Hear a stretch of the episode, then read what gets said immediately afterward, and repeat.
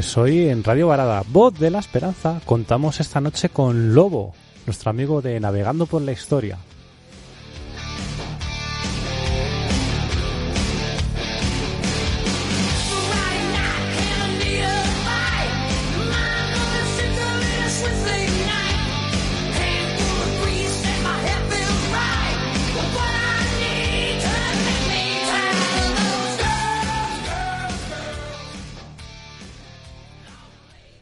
Buenas noches, Lobo. Creo que te pillo mal, ¿no?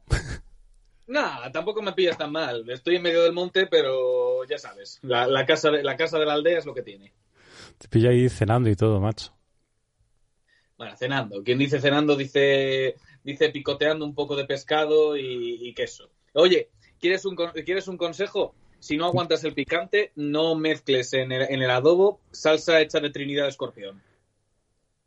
Ostras, eh, ¿cómo es eso? ¿Eso qué es? El Trinidad Escorpión es uno de los chistes más... Es, chistes, sí, chiste, chiste es mi vida. No, es uno de los chiles más picantes del mundo. Hostia, pues yo creo que no, no, lo haría, ¿eh? Ya con lo que me has dicho, no.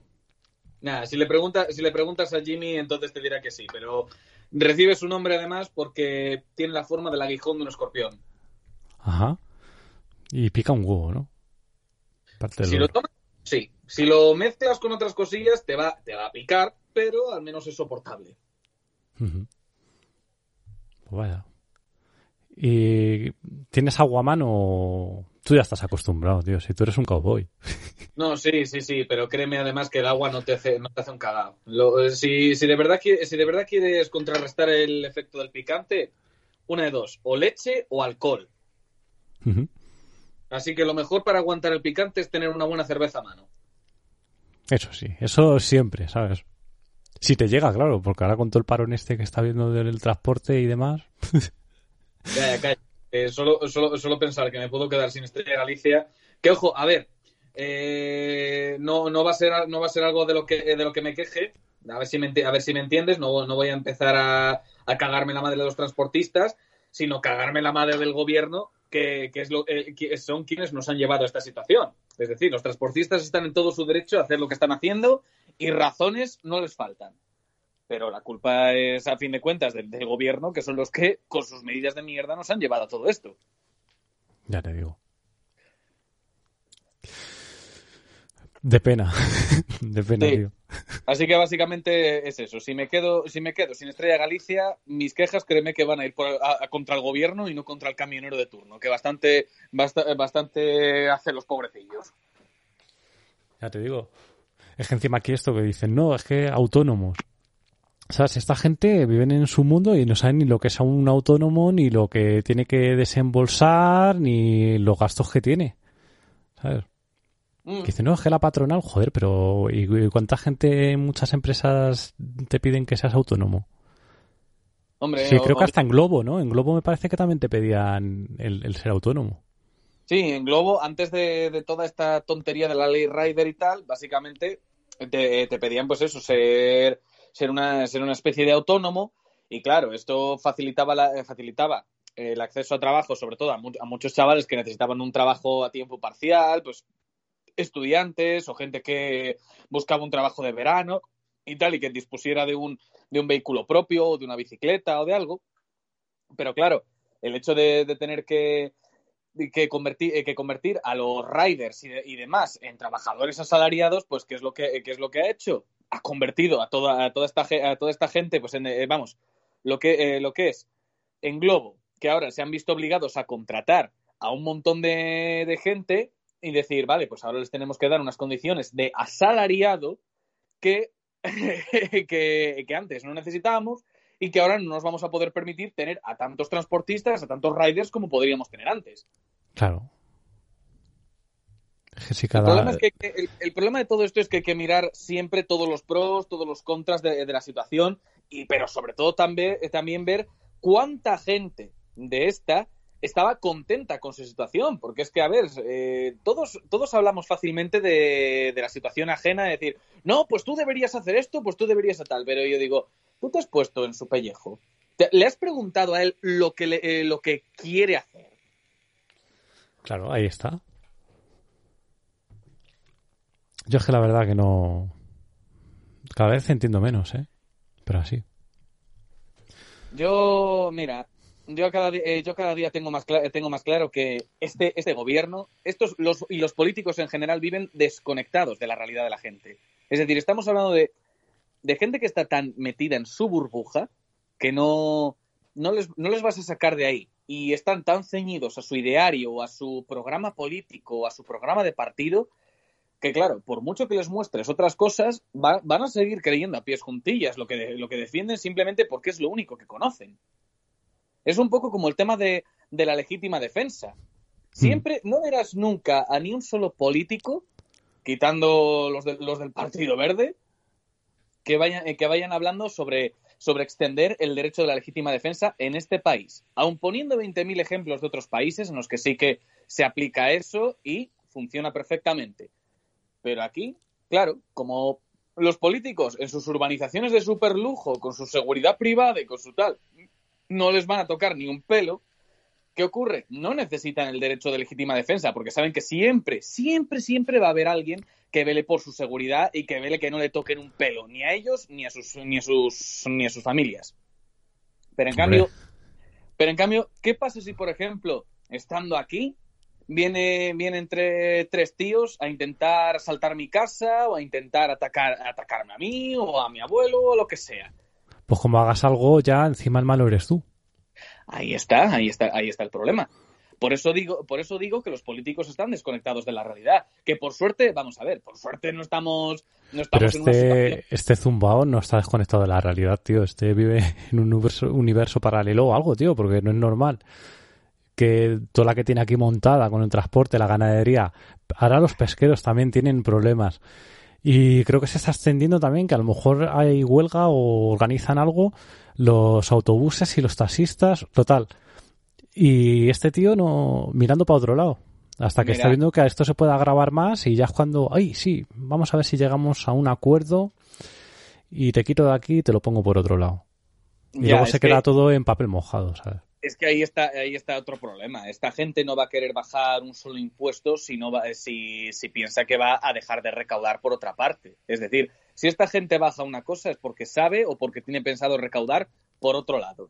Así que es, es, es un poco lo de siempre. Con, con, este tipo de políticos siempre estamos, eh, siempre vamos a ser la pescadilla que se muerde la cola. Vamos a estar siempre, siempre mira, diciendo. Mira Juan lo que te dice. Para el picante es mejor la leche. Dice, sí, sí que existe la legítima defensa, pero claro, debe ser legítima. Y ahí está. ¿Quién determina lo que es legítimo y lo que no? Yo, por ejemplo, a ver, yo, por ejemplo, soy, eh, soy firme partidario de, de, la doctrina del castillo. Es decir. Dice, creo que luego se refiere a la legítima defensa de la morada. Claro. No, sí, sí. Sí, sí, por eso, lo que, es, lo que es doctrina del castillo. Mi propiedad es algo inviolable y tengo que tener el derecho de defenderla con todos los medios que sean necesarios. Tú tienes, que haber, tú tienes que haber nacido en Texas. Mira, mira, si, si, llego a nacer en Texas, por lo pronto sabrías que sabrías que en mi casa habría mínimo cinco armas. Eso, eso ya lo sabes. Bueno, y espera, espérate que no, que no me acabe mudando allí más tarde que temprano.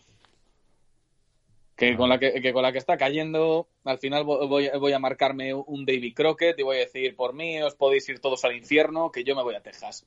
A ver. Hazme hueco, tío, y me voy también.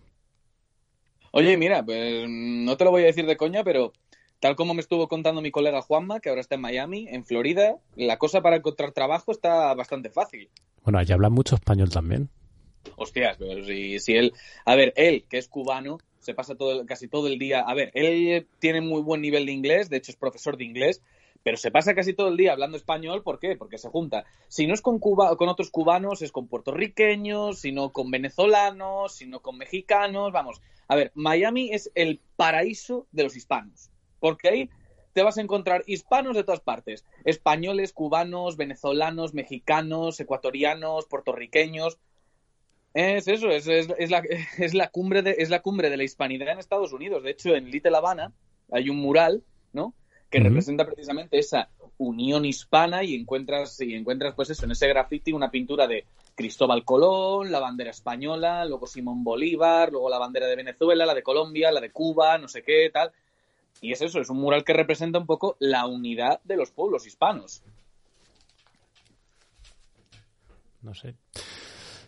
Hombre, si puedo elegir me voy a Irlanda. Irlanda tampoco, Irlanda créeme que tampoco, eh, tampoco está mal en cuestión, en cuestión económica. Al menos vas a tener, vas a tener impuestos relativamente decentes y, y vamos, siempre vas a tener otro, otro tipo de otro tipo de oportunidades, pero claro, en Irlanda tienes que controlar hablando, hablando de oportunidades, allí tengo muchas oportunidades de encontrar una novia pelirroja, ¿eh? Bueno, eso, eso depende, que aunque no te lo creas, muchísimas irlandesas son castañas, ¿eh? O sea, es un mito eso. No, a ver, no es un mito, claro, que hay irlandesas pelirrojas, vamos, yo las he visto así, pero también es cierto que sobre todo lo que más abundan son las mujeres castañas y rubias. Joder. Da igual el pelo, tío. Son muy femeninas, la forma que tienen de hablar. Te engatusan rápido, ¿eh? Mm. No, vamos a ponernos tan exquisitos, ¿eh? que está la cosa un poco... No está la cosa a ponerse exquisitos, en plan de mujeres. te voy a decir que en Irlanda, que en Irlanda hay mucha tía, digamos, de belleza no normativa, o sea que hay, hay, hay mucha tía, hay mucha tía con cara de pan. Pero luego te encuentras, claro, a ver, sí, siempre te encuentras a una, a una irlandesa que está cañón, pero claro, mm. Normalmente. Una de cuántas normalmente suele ser la típica tía que tiene, que tiene un novio, un, novio que es armario empotrado y que, te, que te abre las botellas de cerveza con la cuenca del ojo. Hmm. Así que es mejor no jugársela tampoco. Joder, qué mal, tío. Me quedaré en España arruinándome con el resto de españoles.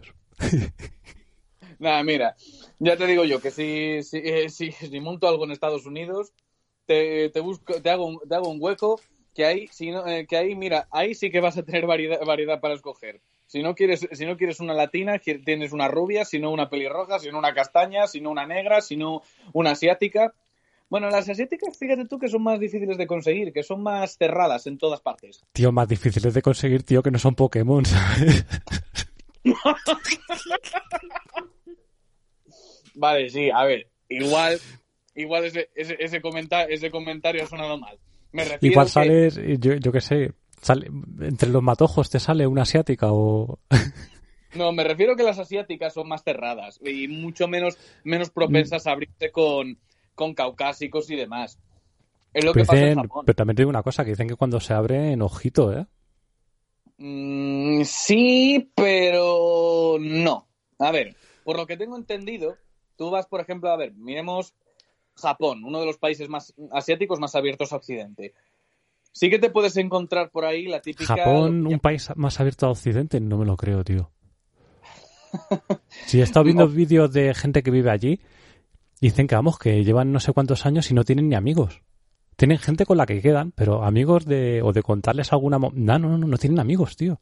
Los, asiáticos te, quedan contigo a lo mejor, dicen, entre ellos. ¿eh? Bueno, a ver, los asiáticos en general, pero los japoneses son así incluso entre ellos. Es decir, para ellos lo que es quedar a tomar una cerveza después del trabajo es más una formalidad del propio trabajo que una necesidad como, como tenemos aquí de decir, oye Pedro, nos vamos a tomar una caña tal, venga luego, bueno, nos vamos a tomar una caña y nos contamos nuestras movidas.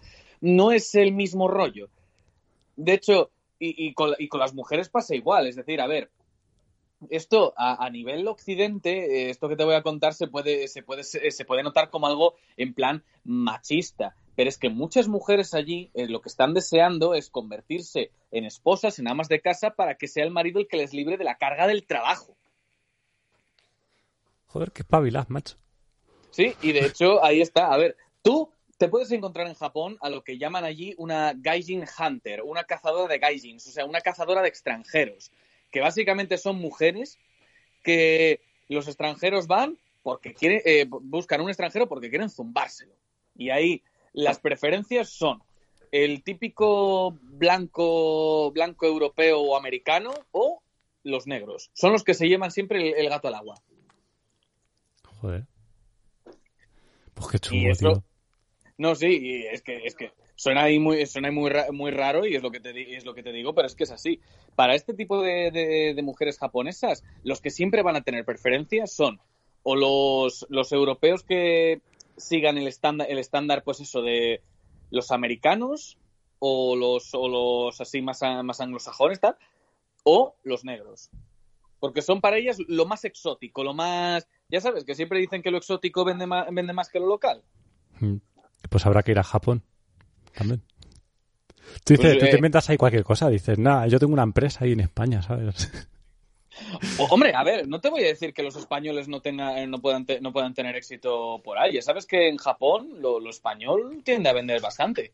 Sí, Sobre sí. todo el tema, el tema fla- el flamenquito, el tema paella, el tema, el tema tal, vamos, lo que es, a ver, lo que es el estereotipo que se ha vendido siempre de lo español. Joder, pues... mm, Ahora me dejas entre la duda qué país visitar, ¿eh? Sí. Pero créeme, pero créeme que Mejor que- Texas, mejor Texas. Pero créeme que es lo que te digo. Tal como, tal como intuyo que nos gustan a ti y a mí las mujeres, una esposa japonesa no, no la aguantaríamos ni dos días. Me han dicho que no tiene sentido del humor. Bueno, sí, tienen a- a- un humor de extraño, en todo caso.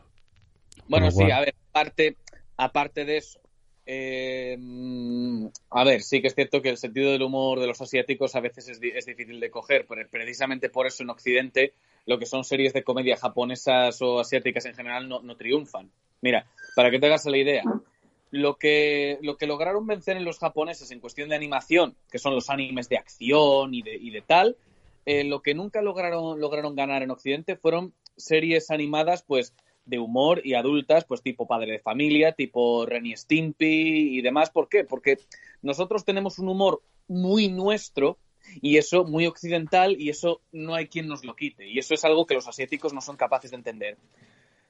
Pero, aparte de eso, a nivel marital, a nivel de relaciones, a ver, Hom- Hombre, tienen ¿Tú? también... Lobo, tienen también a Shin-Chan. ahí es, es eso donde es quería llegar. ¿Tú recuerdas cómo era la madre de Shin-Chan? Sí, era muy desagradable. Era como la ministra Vale. de Desigualdad. Vale, pues digamos que el carácter de Misae es un poco el carácter que suele tener la esposa japonesa promedio.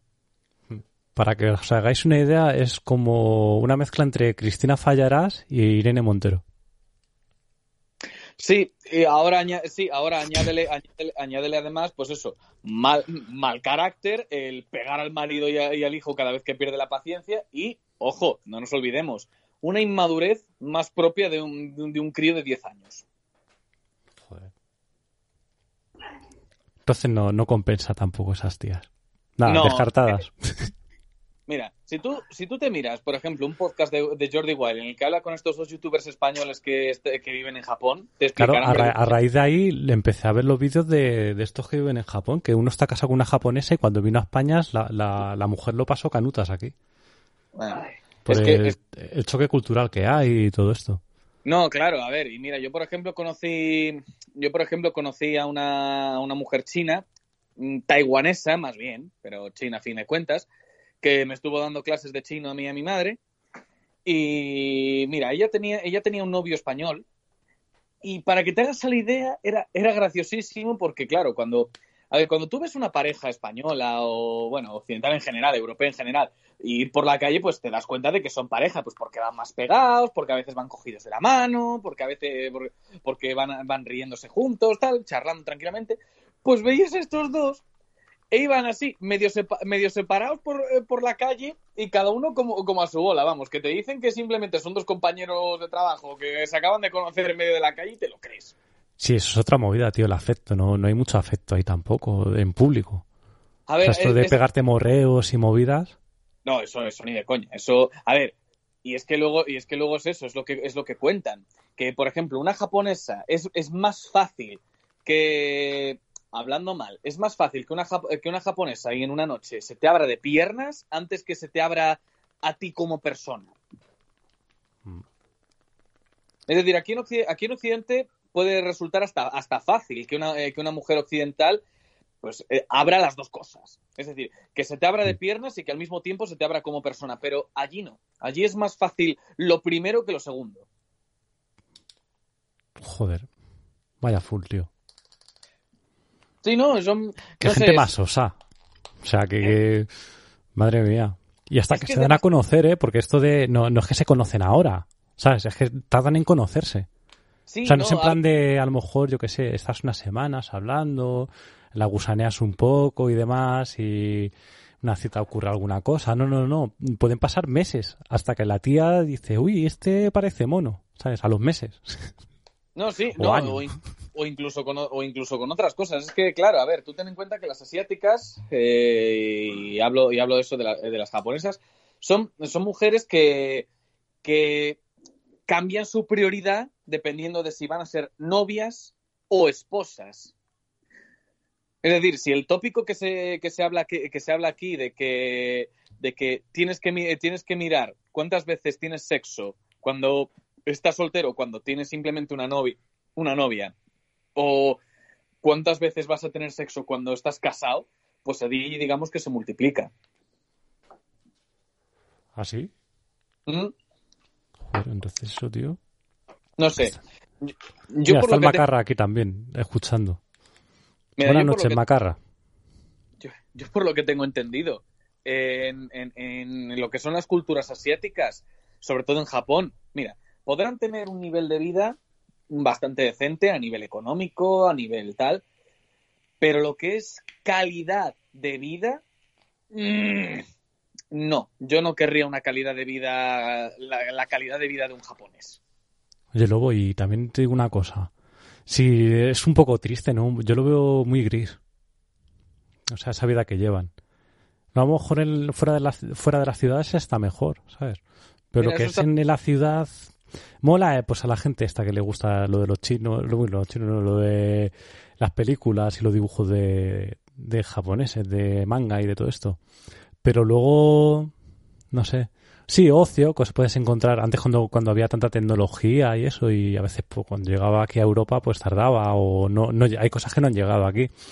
Pues a la gente le molaba eso, ¿no? El, el rollo es el Japón. Pero yo creo que cuando te empiezas a dar unas vueltas por allí, conoces un poco el asunto, mm, no sé. O empiezas a trabajar por ahí. uf. Yo creo que tiene que ser muy monótono todo. Mira, conocí a un americano que cuando cumplió los 18 se le fue la olla y, a ver, tú sabes de esto que cuando, que cuando ya eres más maduro y dices, mira, tengo que salir de mi pueblo, de mi ciudad, intentar ver algo más, cambiar de aires y a lo mejor pues eso, te vas o a una ciudad cercana o a otro territorio de tu propio país o tal, pues este no, este, este puso toda la carne del asador y se fue de Estados Unidos a Japón. Mm. Pues ahí una, una vez le empezó a comentar lo, cómo, cómo lo estuve viviendo y sabes que, por ejemplo, digamos que a los occidentales nos ven de una forma me- medio rara. Nos ven, por una parte, como, como estos extranjeros, como estos extranjeros, estos extranjeros así, con costumbres extrañas y medio salvajes, pero por otro lado, pero por otro lado, como si, como si les fuéramos a enseñar mm, el significado de la, vi- de la vida o algo así. Dices, eh, a ver, vamos a ver, que, que soy una persona más, coño. El que pibe es una- este, el- luego el, el pibe este que cuenta su experiencia allí en Japón, dice que, que también se te pueden acercar. Dice, guau, te dice, te hace- dice, uno luego empieza a hacerse fotos contigo, salís a alternar por ahí, o vais de copa, guau, buen rollo y demás. Dice, pero no es porque tú te piensas a lo mejor que es tu amigo, se va a hacer tu amigo. Dice, pero luego no, ¿sabes? Es en plan de que eres algo exótico para mostrar a los demás, ¿sabes? Como el que tiene una mascota. por- Digo, qué triste. Sí, o por ejemplo, este, este tío decía, pues eso, que una vez estaba en el metro tranquilamente y había una señora con su hijo y de repente, sin venir a cuento, la señora se, se medio pega al, lado de él y empieza a hablar con su hijo en inglés. En plan como para decir, como para decir, oh, para llamar la atención de este y decir, ah, mira, mira, qué, qué, qué majos somos nosotros, que sabemos hablar inglés. Es en plan de, no sé, es, es como si yo de repente estoy, estoy contigo hablando ahí en persona tan tranquilamente y de repente aparece yo qué sé, aparece un chino y, y me pongo a decirte ni hao sama eh, o, o algo, o, algo o algo así y de repente me dices "Pues, pues, pues, vale mira vale sabes eh, sabes decir unas cuantas cosas en chino se supone que tengo que estar impresionado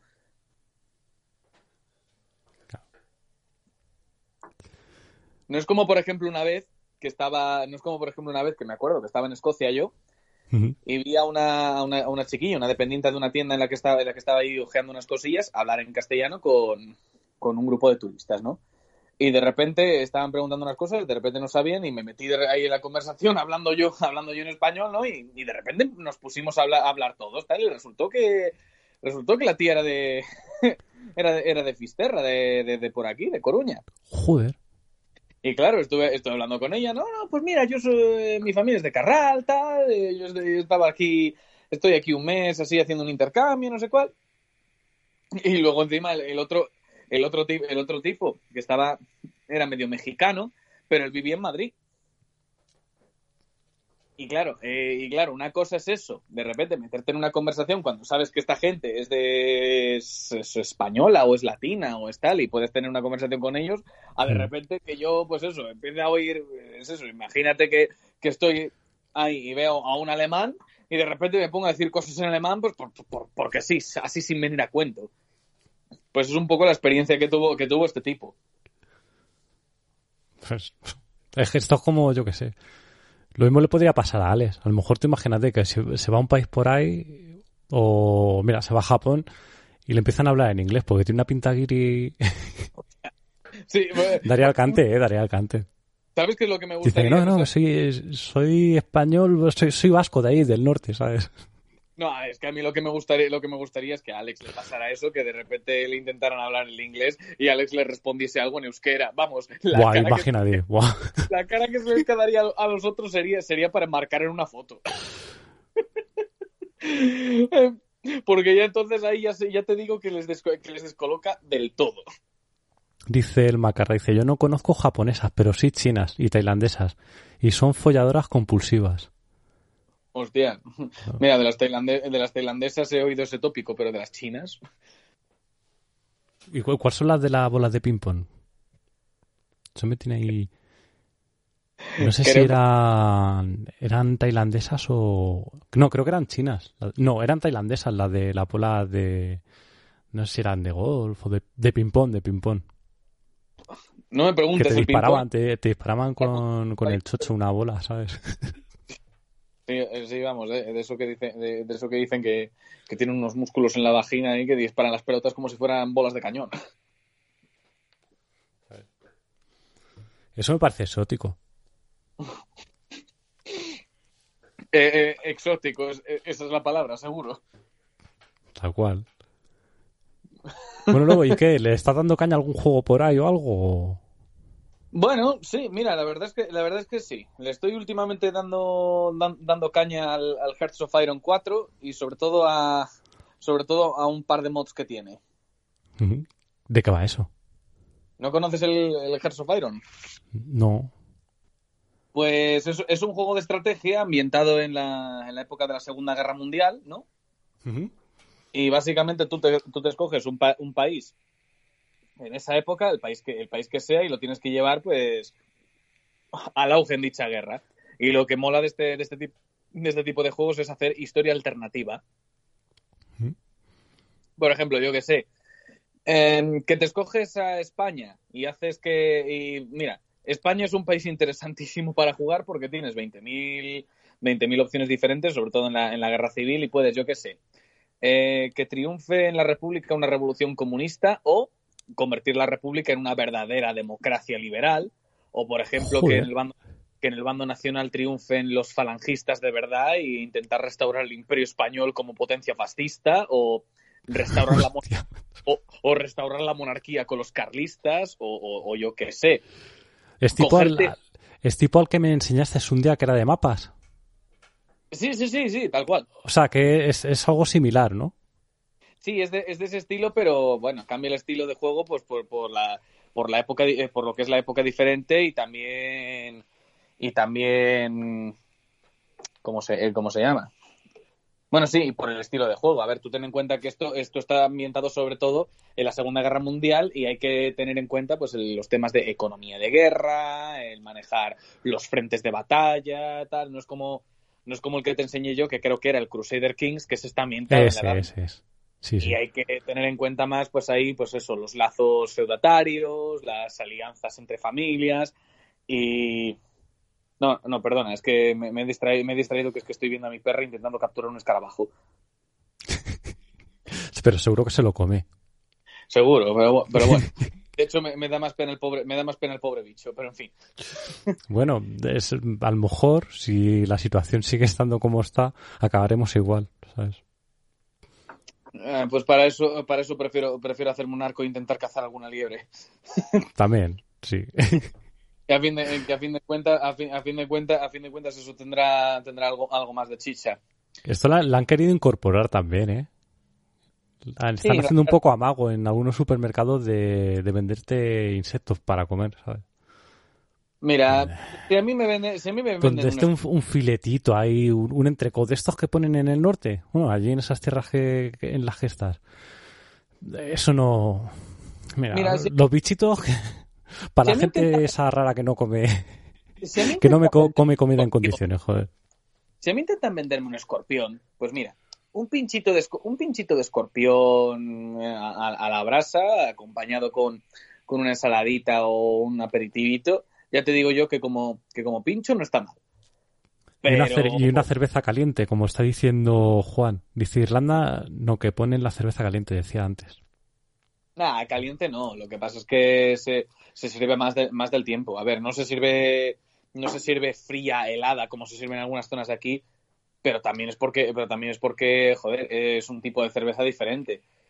Tú no te tomarías, tú, tú no te Yo me acuerdo que cuando me la puso el, tío del pub, eh, fui a cogerla y me dijeron, no, no, no, tienes que esperar a que repose y demás. Digo, joder, digo.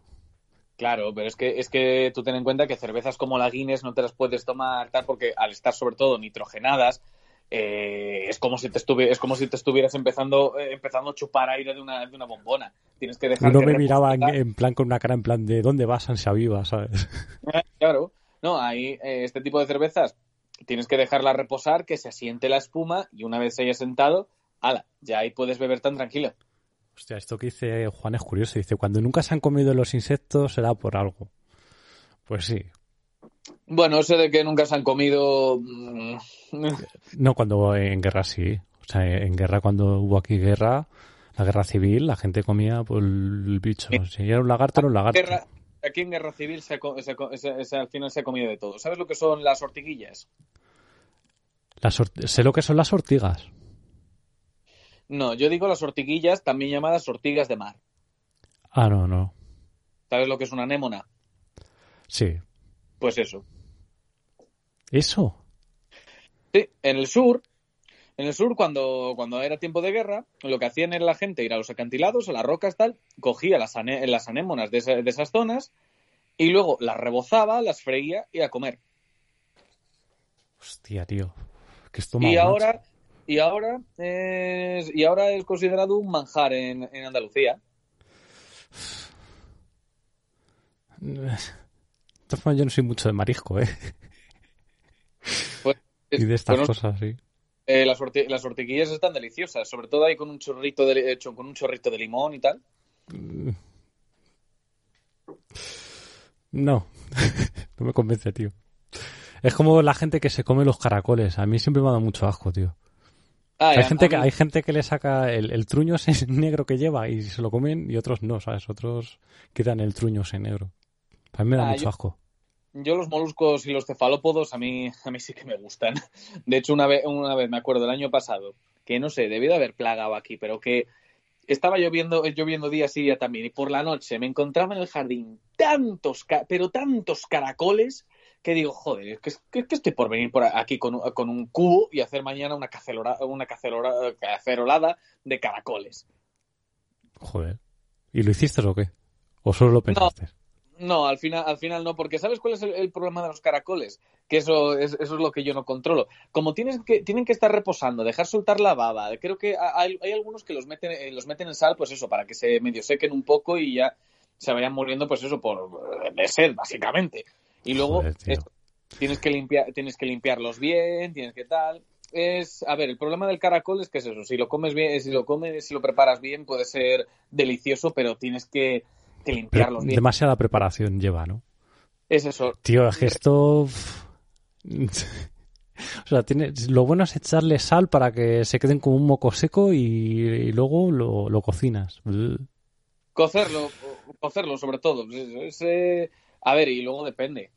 No es lo mismo un, un caracol de esto, un caracol de estos de estos gordos de, de, monte, que por ejemplo estos caracolillos que se venden, que se venden por ejemplo en Andalucía, que los venden hasta en el Mercadona.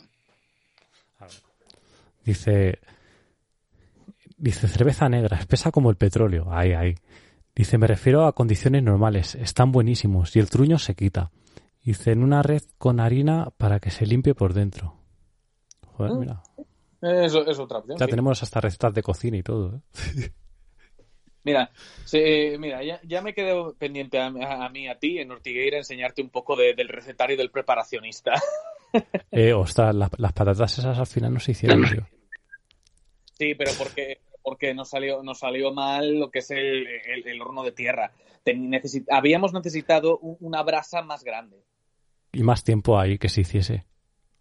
Lo que necesitábamos era sobre todo era sobre todo más brasa. Si hubiéramos tenido si hubiéramos tenido más brasa y hubiéramos de- yo creo que si hubiéramos tenido más brasa y hubiéramos dejado y hubiéramos dejado las patatas un rato en la brasa antes de taparlo, nos habría salido muchísimo mejor.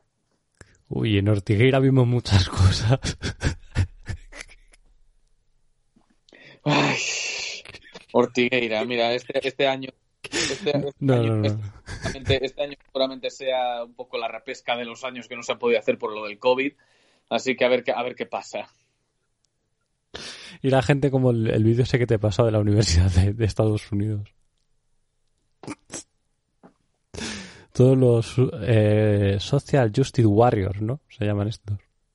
Yo, yo, yo, yo los llamo, yo los llamo, yo los llamo social, social justice cabeza, eh, cabeza de nabo. Es una pena, tío. O sea, tú vas a un festival en Ortigueira de música celta y tú quieres escuchar, pues, música así, eh, gaiteros y demás. A lo mejor, pues, se deja caer a un grupillo de rock, pues, cojonudo, ¿sabes? Pero no vas allí, tío, a... a ver ahí eslóganes raros, gente rara, ¿sabes? Me cago Y gente leche. rara no me refiero a que haya punky, que haya heavy, que haya... No, hombre, son... Pues siempre va a haber más gente relacionada con, con estas tribus urbanas. Me refiero más a mm, toda esta gente que moderna y rara que está saliendo ahora.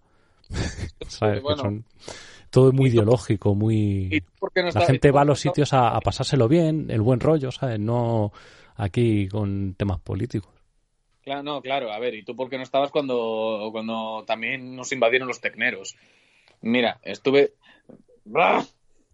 ¡Qué horror! Llegando a, las- a las 5 de la mañana después de, Mira, de los y del, y del festival y tal, que lo único que quería era tumbarme en la puta tienda y dormir un poquito, que mañana nos volvíamos a Valladolid. Y me cago en la puta que estuvieron toda la puta noche con el pum, pum, pum, pum, pum, ahí del tecno. Me cago en su puta madre. De verdad, eso del techno... Que luego yo, que luego yo me pregunto, mira, precisamente ese año todavía, eh, todavía seguía saliendo con esta mujer y, y- encima se, cabre- se cabreó conmigo porque estoy haciendo planes por mi cuenta para irme con Mafia a un festival de música celta que a ella no le gustaba. Y digo, pero me cago en la leche, tía, pero vamos a, vamos a ver. Tú, tú vas a estar, tú vas a estar cuatro, cuatro días yendo todos los santos días a conciertos de música celta. Fosquito, ¿se te oyó con ruido de fondo? ¿Qué ruido de fondo ni qué polla si no he dicho nada? Sí, pero se te, se te oyó el ruido ese de... Pues típico de radio, joder. Pero ya fuera de bromas. Buenas noches, hombre. Buenas, Buenas. noches. Mira, te presento a Lobo. Buenas noches, Lobo. Yo creo que no hemos intervenido juntos en un programa, pero sí es cierto que te he escuchado en alguna ocasión. Pues creo que me, creo que me sonaría si hubiéramos intervenido, pero bueno, igualmente, igualmente un- un placer. Bueno, pues igual, y- y lo mismo digo. Estabais hablando de los caracoles, Sí, en- entre otras cosas. ¿Pero os coméis la caca del caracol o...? eso no, tío. Pues ahí no sabría Eh, decir. Yo cuando, yo cuando pincho el bicho, eh, todo lo que todo lo que pillo va para adentro, normalmente. Hostia, Lobo. Pero en, reali- en realidad no es el truño, ¿eh? en realidad es el hígado. Qué asco, tío. O sea, si ya es asqueroso el, el caracol, encima el hígado de ese bicho, ¿sabes? Pero Pedro, tío, Pedro, yo estoy- estoy, yo estoy seguro de que te has comido cosas peores. Eh, Estamos hablando de mujeres, ¿no? A ver, no conté. Bueno, sí, pues sí. Bueno, bueno, pues. Sí. Que muy buenas noches a todos los que nos están escuchando y a los que nos escuchen eh, luego en, En diferido. Eso es. Que no quiero ¿Qué ta- interrumpir, que estabais hablando ya de otra cosa, pero no sé. Que No, que también hemos estado hablando de mujeres asiáticas y bueno. Que me voy a Texas, tío, con la- Que te vas a Texas. Sí, allí las tías están buenas. Pues allí no hay nada más que maricones y vacas con cuernos, tronco. Joder. Qué paradigma. Lento, pero yo no me, no me fío. También, hay- también, hay, también hay, hay mujeres muy buenas. Sí, sí, seguramente sí. Yo no he estado, bueno, yo no he estado nunca en el, en, en el continente americano. Ganas no me faltan, pero supongo que habrá buenas tías y habrá gente maja y habrá orcos y habrá de todo. A ver, siendo un país tan grande y tan poblado, tienes más probabilidades de encontrarte de todo. Bueno, tengo una amiga que que es profesora o está buena, ¿sabes? Y se fue allí. Y no ha vuelto. Digo, joder, tía, por si te dejas caer por aquí, podemos quedar un día. Yo no sé la calidad de vida cómo será allí. A mí me da la impresión de que la calidad de vida como la que tenemos aquí, me da la impresión, ¿eh? que en general, en general, cuando digo en general me refiero a todo, tapas, cañeo, eh, fiesta, eh, sueldos, eh, comida, o sea, yo me refiero a todo. Yo creo que en general aquí se vive mejor que allí. Me da la impresión de que por aquellos lares la gente está un poco tarada. Depende. A ver, también depende de- del estado. Mira, si por ejemplo te vas a Alaska, ya te digo yo que ahí eso, eso no, lo, no lo aguanta ni, ni, ni Harry. Porque un, un- estado en el que vas a tener más, más horas de luz o más horas de oscuridad que en el resto, de- aparte del frío y aparte de, de que, de que no, no hay ambiente de nada. Es que Alaska es básicamente como, como si te vas a vivir a Suecia o a Noruega te- cinco años. Y dices, vale, sí, Eso es muy aburrido, Mira. entonces. No, es que, mira, por ejemplo, es que me viene a la cabeza porque un colega mío se va a ir a trabajar a, Su- a Suecia para, para hacer diseños de, de- de barcos de barcos eléctricos nuevos, vamos, un diseño no- novedoso que pretende que pretende compensar lo del combustible fósil para los barcos, pero claro, yo me paro a pensar, a ver, sí, Suecia tienes una calidad de, de- trabajo y una calidad de sueldo impecable, pero ¿y luego y la calidad de vida qué? Es decir, ¿qué haces luego? Porque los suecos por algo se, vienen, al, se vienen al sur de, vacaciones y tal para disfrutar de lo que hay aquí, porque es que en Suecia no, no hay nada. Es que en Suecia lo que es, lo que es de ocio y tal, no hay nada. Aquí quizás estamos un poco en la época del cromañón, ¿no? La era del cromañón, en cuanto a sueldos y alguna cosilla más. Pero joder, es que aquí en España luego nos lo pasamos muy bien con cualquier cosa, porque, bueno, pues porque somos así, porque somos cálidos, porque nos gusta la fiesta, porque aquí hay mucho cachondeo por donde vayas, y eso en esos sitios no se da. No hay, no hay ese carácter. O sea, la gente No. aquí, a lo mejor, fíjate, la gente de Andalucía o, bueno, de Canarias, que son gente más extrovertida, son gente, pues, de trato y demás. Allí son más secos, son gente más... ¿Tú te imaginas, vosotros os imagináis a un sueco o a un finlandés o a un noruego en la barra de un bar con un cubata en la mano sabiéndolo todo? Eso, eso es- eso es impensable, eso, eso solo pasa en España, joder. Eso no. Allí no creo que pase eso. No, más que nada porque un sueco, más que nada porque un sueco directamente intentará analizarte y luego verá a ver qué, qué pasa. Pero ojo, esto eh, hablo generalizando, que yo una vez conocí en, en Coruña a un noruego que me cago en la leche. El tío tenía, el tío tenía más marcha que todos nosotros juntos. Ah, es que me estaba, me estaba pidiendo que le llevara, que le llevara a otro bar y luego a otro bar. Es que se me acopló. Se me acopló y me pidió que le llevara por bares. Y yo, y yo digo, pero vamos a ver, tío, eh, pero tú de dónde has salido? Y creo que era marinero, marinero de un barco que se iba al día siguiente y claro, quería aprovechar todo lo que podía. No, Uy, además, marinero... además, marinero. Ten cuidado, pues ese te quería hacer, te quería Sí, hacer el sí. lío, tío. No, no, no, no sé, menos, ya te digo yo que, me- que menos mal que eh, menos mal que me le quité de encima después, mientras que encima, que encima es eso, me acuerdo que estaba con, con un primo mío de aquí y el tío, y el tío tampoco perdió el tiempo porque agarró un par de tías y ala, ya estuvo, ya estuvo ahí dándole al tema. En fin, O sea, pero eh, dándole al tema te refieres a follar y eso, ¿no? sí, sí. O sea, bueno, vale. Tío, Pues hombre, yo creo que los que yo creo que los que vienen de por de por ahí y caen por aquí mm, vienen un poco desbocados, es la impresión que me da. Sí, es el espíritu hombre. El espíritu vikingo, sí. Yo creo que vienen de bocaos, porque allí la marcha y el alcohol y todo, partiendo de la base de que el alcohol allí es carísimo. No, allí también hay problemas de alcohol, ¿no, luego? Hombre, claro que lo sabrá. No, hay problemas de, de alcoholismo muy gordos, ¿eh? Mm, Yo creo que el alcoholismo es más una cosa, un problema generalizado de la Europa del Este.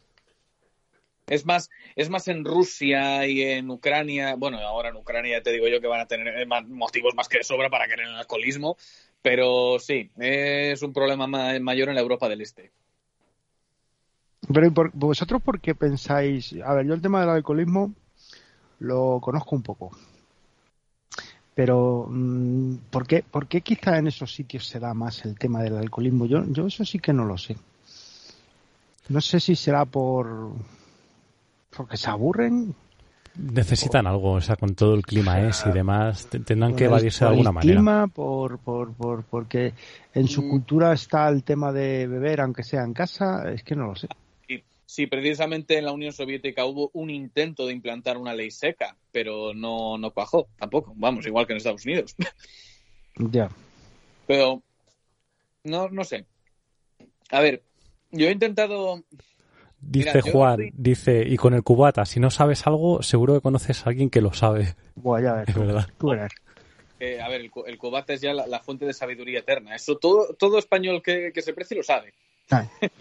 Y el cubata es eh, en el momento que estás mm, hay una hay una línea delgada roja que pasa de las cervezas a los cubatas. Cuando traspasas esa línea ya sabes que no hay un punto de retorno, o sea, ya es a muerte. Entonces, mm, A mí- a mí- los cubatas es peligroso, ¿eh? A mí en Irlanda, po- por ejemplo, cuando estuve allí y empecé a beber, venga, una Guinness, mira, esta cerveza no la has probado, toma, pruébala, ¿sabes? La verdad que la ricas- gente muy maja, ricas ¿eh? están las cervezas esas. tío. Estaba con gente de allí, gente española y la verdad que muy hospitalario, muy buena gente. Y toma y prueba esto. Y va, no, que sí, que sí, que esto no lo de en España, tal.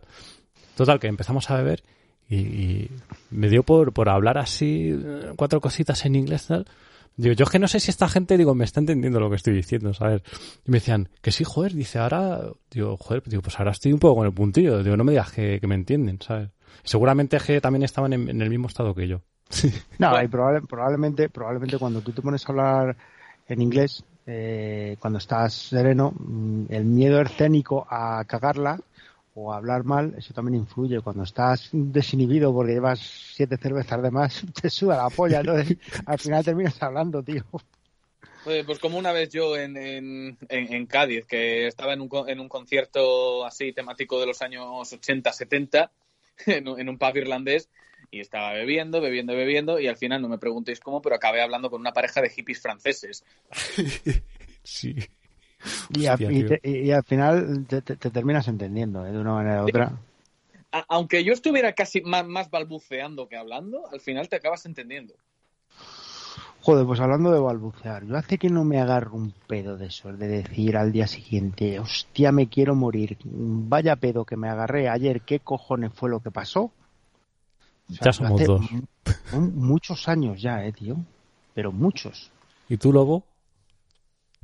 Bueno, yo lo intenté este San Patricio, pero como estaba más ocupado tocando música, pues al final lo dejé pasar.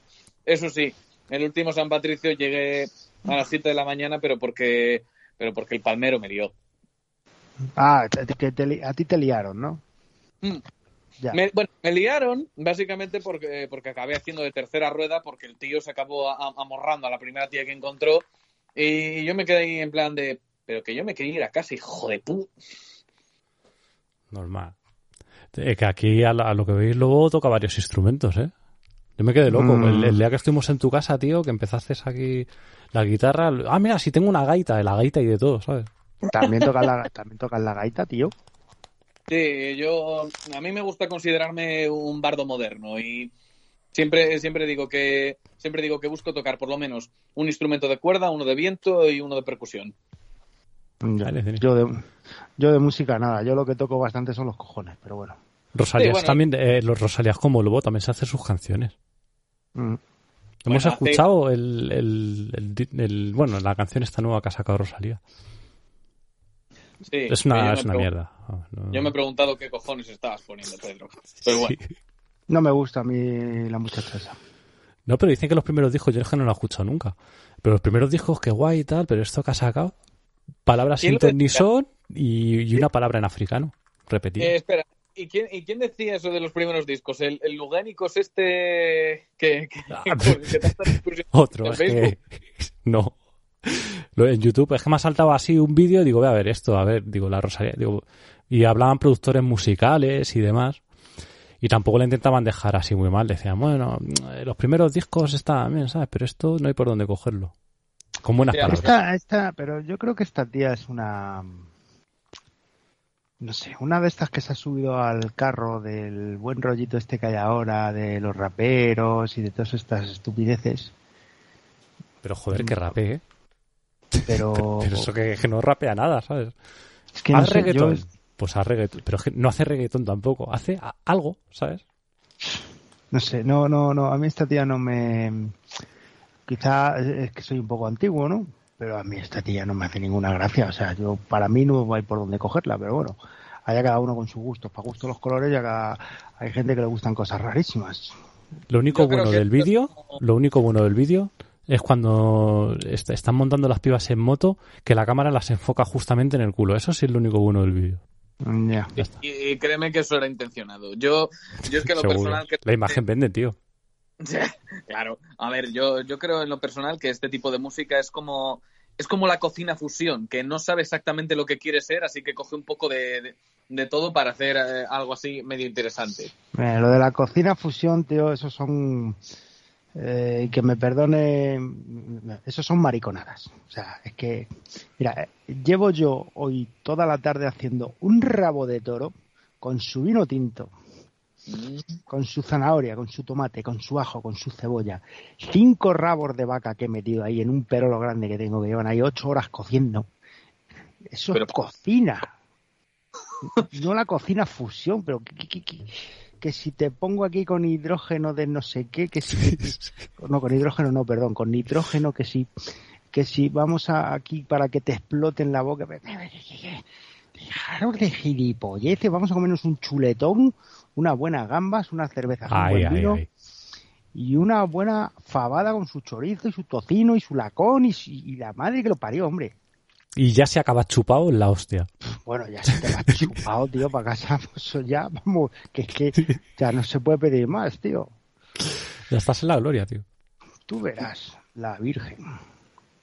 Yo, Dice, yo la tengo, yo la tengo reciente de fallas, Juan, el, el pedillo. Dice, no un pedo comunal, pero bien servido. Eh, bien. Dice, donde dice que vive el macarra este, que me voy con dos botellas de vino. No, no es el macarra, es el lobo. No. Ah, no, no, no. El que está llamando Fosquito. Ah, tengo aquí un lío. O sea, está Fosquito y Lobo. El Macarra no, ha entrado. No ha entrado ahí. Está ahí escuchando el hombre. Sí, hombre, pues yo creo que estos son media, lo de la, la, la cocina fusión, la Rosalía esta, las, son medias tintas que no hay por dónde coger esas cosas. Es que ni, o sea, ni comen ni dejan comer, ni sopas ni sorber, ni, no sé. Luego decían, dice, no, dice, es que ha hecho ella la producción de otros instrumentos. ¿Qué ha hecho? Pero si es que salía un productor musical explicándolo, tío. Eh, dos notas con el bajo, el, tío con el organillo decía, dices esta nota do, que, decía do mayor o do menor, con re, con est, y ya eran dos notas de cada instrumento. Y el otro ya, más electrónico y demás, menuda mm, mierda, tío. O sea, que a esto lo llamen música, pues. No, si no puedes seguir el consejo de, de este musicólogo, de este musicólogo, el Jaime Altozano, que decía, que decía, y tiene razón, Tú mezclas cualquier acorde menor y haces así una composición y te va a salir música oscura. ¿Quieres hacer música oscura sencilla? Pues ahora, ve mezclando acordes menores así de forma aleatoria. Y cuando te suene bien, ala, ya tienes música oscura.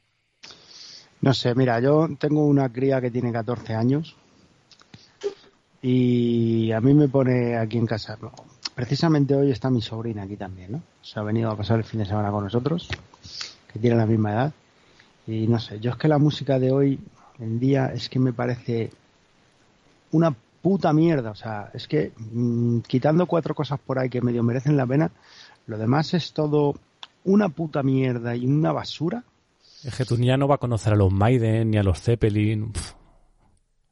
no sé, no sé, tío. Yo a lo mejor es que soy muy antiguo o no sé, no, no sé qué pasa, pero hoy me han puesto, mm, venía de casa de mis padres de recoger a mi sobrina que hemos estado allí comiendo y tal y me han puesto una matraca, tío, que eso era inaudito. O sea, es que no sabían ni lo que estaban diciendo, tío. Este, este, este retrasado, ¿qué cojones es lo que está diciendo? Porque ese retrasado, aunque llegue puntual, ya os lo digo yo, ¿eh? O sea, ese llega en hora y viene con retraso. O sea, es que, no sé, yo de la música de hoy en día, quitando a la gente que, que, que de verdad se preocupa por hacer una música en condiciones, que a verlo los hay, porque todavía sigue habiendo cosas buenas, pero, tío, toda esta moda del atún compan, atún compan, es que suena todo igual, tío. Y luego el rap. ¿Qué has dado? Atún compan, ya, ya tienes eh, música moderna para todo, para todo el rato. El, rap, eh, hay rap bueno también, ¿eh? Sí, pero... pero hecho aquí, o sea, hecho en, en, español, ¿sabes? Que tú, tú lo escuchas y entiendes todo, ¿sabes? Pero Pedro, yo ahí te voy a decir un poco lo mismo que, iba a decir con el resto de música. Yo es que da igual que sea rap, que sea rock, que sea country, yo es que me quedé anclado en los 90. Es decir, a partir ya de los 90 ya no me pongas nada porque ya es que es como si no lo entiendo. Porque mira, sí, yo, yo tengo escuchado, yo tengo escuchado rap como el que más, y eso que no es mi género. Ya sabes que a mí mi género es el, country y el folk. Y si me apuras, el hard rock.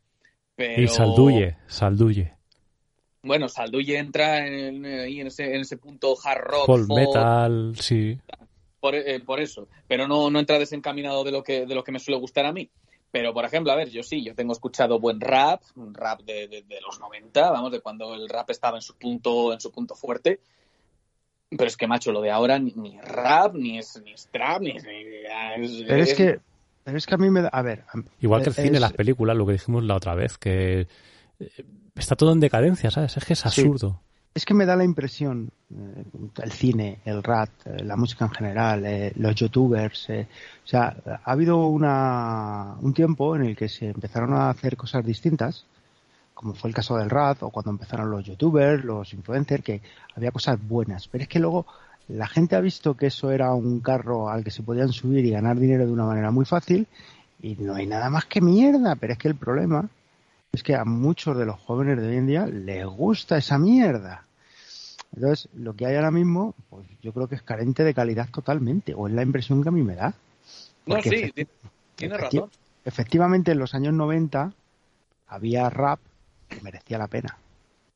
Y a mí no me gusta el rap, pero tengo que reconocer que, joder, que había tíos y tías que se lo curraban, ¿eh? O coño, que que te resultaba eh, te resulta no gracioso, sino que te que decía, joder, pues esto, mm, vale, a mí no me gusta, pero tengo que reconocer que el tío dice algo, coño.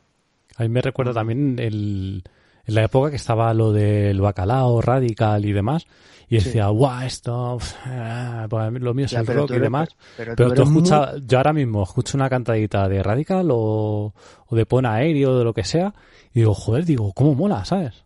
Pero tú eres muy joven para el bacalao, Pedro, tío. Que no, coño, que a mí también me pilló algo, ¿sabes? Era un, un, chavalillo cuando el bacalao. Hostia, no, tío, no, no, no, Vamos a ver, el bacalao empezó. El bacalao empezó a, a, en los años 80, tío. No, pero en, en, los 90 también había mucho bacalao, ¿eh? Sí, todavía, la... Todo ha bajado hasta el 2006, 2007, yo creo que por ahí bueno, sí, ya la cosa ser, fue bajando. Sí. Lo anterior fue el Acid House, creo recordar que el Acid House tenía como como anagrama, como icono, como el distintivo de, de, pues de un emoticono de los que hay ahora con una sonrisa o algo así, quiero recordar mm. que era, tío. Y era lo que se llevaba, yo me acuerdo cuando era un chaval. ¿Tú bueno, te refieres era... más de la, de la época de máquina total y todo esto? Mm, sí, en la época de los 80, yo soy de, yo, yo, nací en el 70, pues yo en los 80 pues ya tenía y ya me corría ya mis fiestas y mis juergas y ahí estaba la House y luego salió el bacalao. Yo todo eso lo he vivido, tío, y la verdad es que yo me lo pasé muy bien con todo ese rollo del bacalao, de la House, también me gustaba mucho el heavy, y yo me pegaba unas fiestas de puta madre. De hecho, eh, habréis oído hablar de Costa Polvoranca. Costa Polvoranca es el polígono industrial Urtinsa que está ahí en Valdemoro, que eso se llenó de garitos y aquello era como pues no sé, pues como ir a la selva, ¿no? Porque eso estaba todo lleno de garitos, de pastilleros y de enfarlopaos y de... porque era... Había de era todo ahí, ¿no? Tío. Y allí me lo he pasado muy bien en aquellos años, macho. Y la música, bueno, pues seguramente mi padre opinaría lo que yo estoy opinando de la música de mi hija ahora, si yo estoy seguro. Puede ser. No, a ver, a ver, esto, esto, esto es como con todo. Mira, eh, lo hablaba con Pedro, con Pedro una vez. Aquí en España, la, la, movida rockabilly, que en Estados Unidos estuvo, estuvo en vigor, pues eso, años 50, años 60, aquí tardó en llegar hasta los años 80. Es decir, es decir 30 años desde que, se, desde que se pasó de moda al otro lado del charco. Y por eso no llegó con tanta, con tanta fuerza aquí. Y sin embargo, pues, eh, pues mira, siguió, siguió manteniéndose viva y tal. Pero luego, me acuerdo cuando estuvimos en un, en un así, un festivalillo rockabilly que hubo en Valladolid. Sí, es verdad. Y, ¿Y cómo lo describía tu colega, Pedro? Hostia, pues ahora no me acuerdo. Yo, yo recuerdo que lo describía eh, eso, demasiado genérico y, a ver, usó un término... Uh, sí, como que no era muy no era muy pureta aquello. Eso, ah, ah sí, ya me acuerdo del término, joder, lo, lo, llamaba rock and rollete manolete. Rock and rollete manolete, ah, sí, sí, sí, que era un poco pastelero el tema, ¿no? Sí, sí que no era muy... A, a, imitar un poco lo que ya había, lo que ya Sí, que no, no, no llevaba el, el, estilo ese. Es como a lo mejor. No, no voy a hacer la misma comparación, porque Loquillo no, no es que haga rockabilly, pero sí que un poco así de ese rollo, ¿no? Sí, en plan, en plan decir, ala, venga, cojo temas de, cojo temas de otros, eh, prácticamente los imito a la perfección, como si fuera una banda de rocola, y, ya y listo. Yo he escuchado bandas relativamente recientes de rockabilly, y cojones, son, son buenos. Mira, de hecho, Pedro, me acuerdo que te, que te, dije que me acordé de ti porque me, eh, porque me descargué un mod del Fallout 4 que básicamente añadía una emisora que era todo rockabilly. Todo Hostia, qué bueno, tío. sí, sí. Dice. Sí, y, y no era solo rockabilly, era, no, era solo rockabilly viejo, era, era rockabilly de, ahora, pues de, bandas actuales, pues que se dedican a hacer, a hacer rockabilly, temas suyos de ese, de ese, estilo. Y dices, coño, es que vamos a ver, el rockabilly también es una, es una forma, es un tipo de música sencilla que es, eh, que es fácil de, llevar y es, y, es buena. Así que Pero también tiene su, eh, su, su dificultad al tocarlo bien, ¿eh? Por eso también eso es verdad que por eso también te dijo mi colega que esto sonaba rock and rollete manolete. Porque era, pues a lo mejor, pues los mismos acordes que lleva un rock and rollete manolete. ¿Sabes? Sí, no, por eso. A ver, no, pues es como... Tú escuchas a lo mejor a Brian Setzer o no sé, tío, lo que hace con la guitarra es otro mundo. A golpear cuatro acordes y seguir una secuencia, el estribillo y seguir la secuencia y fin de la canción. No es lo mismo, ¿sabes? Claro, coño, si es que, a ver, tú coges, tú coges un solo de rockabilly, de rockabilly bueno, de los de la vieja escuela y dices, coño, es que no me extraña que de aquí también saliese el rock and roll. Yo, yo me, no me canso de decirlo. Del rockabilly de los blancos y el blues de los negros nació el rock and roll, a fin de cuentas, en el sur. Así que, así, que básicamente le debemos todo, le debemos todo a esas dos variantes. ¿Qué, ¿Qué, cosas más buenas hay, tío, de, de blues, macho? Dice, dice el macarra, cuidado para hablar del bacalao, lavaos la boca. yo, no, no, voy a opinar. Y de mente cuerda que está por aquí escuchando. Que dice instrumentos ninguno. Se refiere a lo de antes. Dice salduye mola. Todos son refritos, referido a la música de ahora. Dice la ruta al bacalao finalizó en el 96. Sí, por ahí. Yo me acuerdo que ya en esa época yo ya me formalicé. Yo me formalicé eh, en el 96, además, efectivamente. Yo en el 96 eh, puse un punto y seguido a mi vida y cambié, ¿no? Pero hasta el 96, pues todas esas fiestas no me las perdía. Además era muy, muy, muy, muy, muy fiestero, excesivamente fiestero, de tirarme días y días y días de fiestas sin aparecer por casa. Eh, y solo tomaba Coca-Cola. ¿Sí? Sí, sí. Joder, Fosquito. ¿Eso, quién se lo cree? No me lo creo, tío. Me estás tangando. Eso es lo que... No, pero es que mi niño, algunas decían, no, mi niño se va de fiesta pero solo toma Coca-Cola. Eh, la ignorancia de las madres, ¿no? Mi niño no, es que mi niño... Porque son los otros. son los otros. Mi niño es que se ha juntado con malas amistades. Pues a lo mejor tu niño es un hijo de puta. que nos han pedido una canción, tío. ¿El qué? Nos han pedido una canción. La copa. Nos han pedido una canción de WhatsApp. ¿De WhatsApp? Sí, I wanna be somebody. Pero eso no es de WhatsApp, eso es de WhatsApp. Pues eso. Eh, eh, buena- WhatsApp dice. Muy buena, tío. Los WhatsApp eran muy buenos. La pongo, ¿no? Claro, tío. Bueno, no sé, tú sabrás. Venga, vamos para allá. Ahora continuamos, que te quito la palabra, Fojito. No, no te preocupes. Ya sabes que yo hablo por los codos cuando me lío. Ya te digo. no, el- aquí el, el lobo también es de darle a la sin hueso, ¿eh? No vean. Mm. Digo, Ah, tío, sí. pues entra esta noche, joder. No, sí, aquí eh, eh, la húmeda, la húmeda conmigo tiene bastante. Ay, eh, es que eh, es que encima de, encima además tengo aquí a, a- a mi perra acosándome. A mí húmeda me, me gusta la otra húmeda, ¿sabes? ¿Cuál? La, el- la de que están haciendo ahora una, una nave espacial con esa forma. Esa, esa, esa. Es verdad, están haciendo un cohete con forma de chocho. ¿Sí? Sí, tío. Qué Ya, no brutal. saben, ya, ya no saben qué inventar.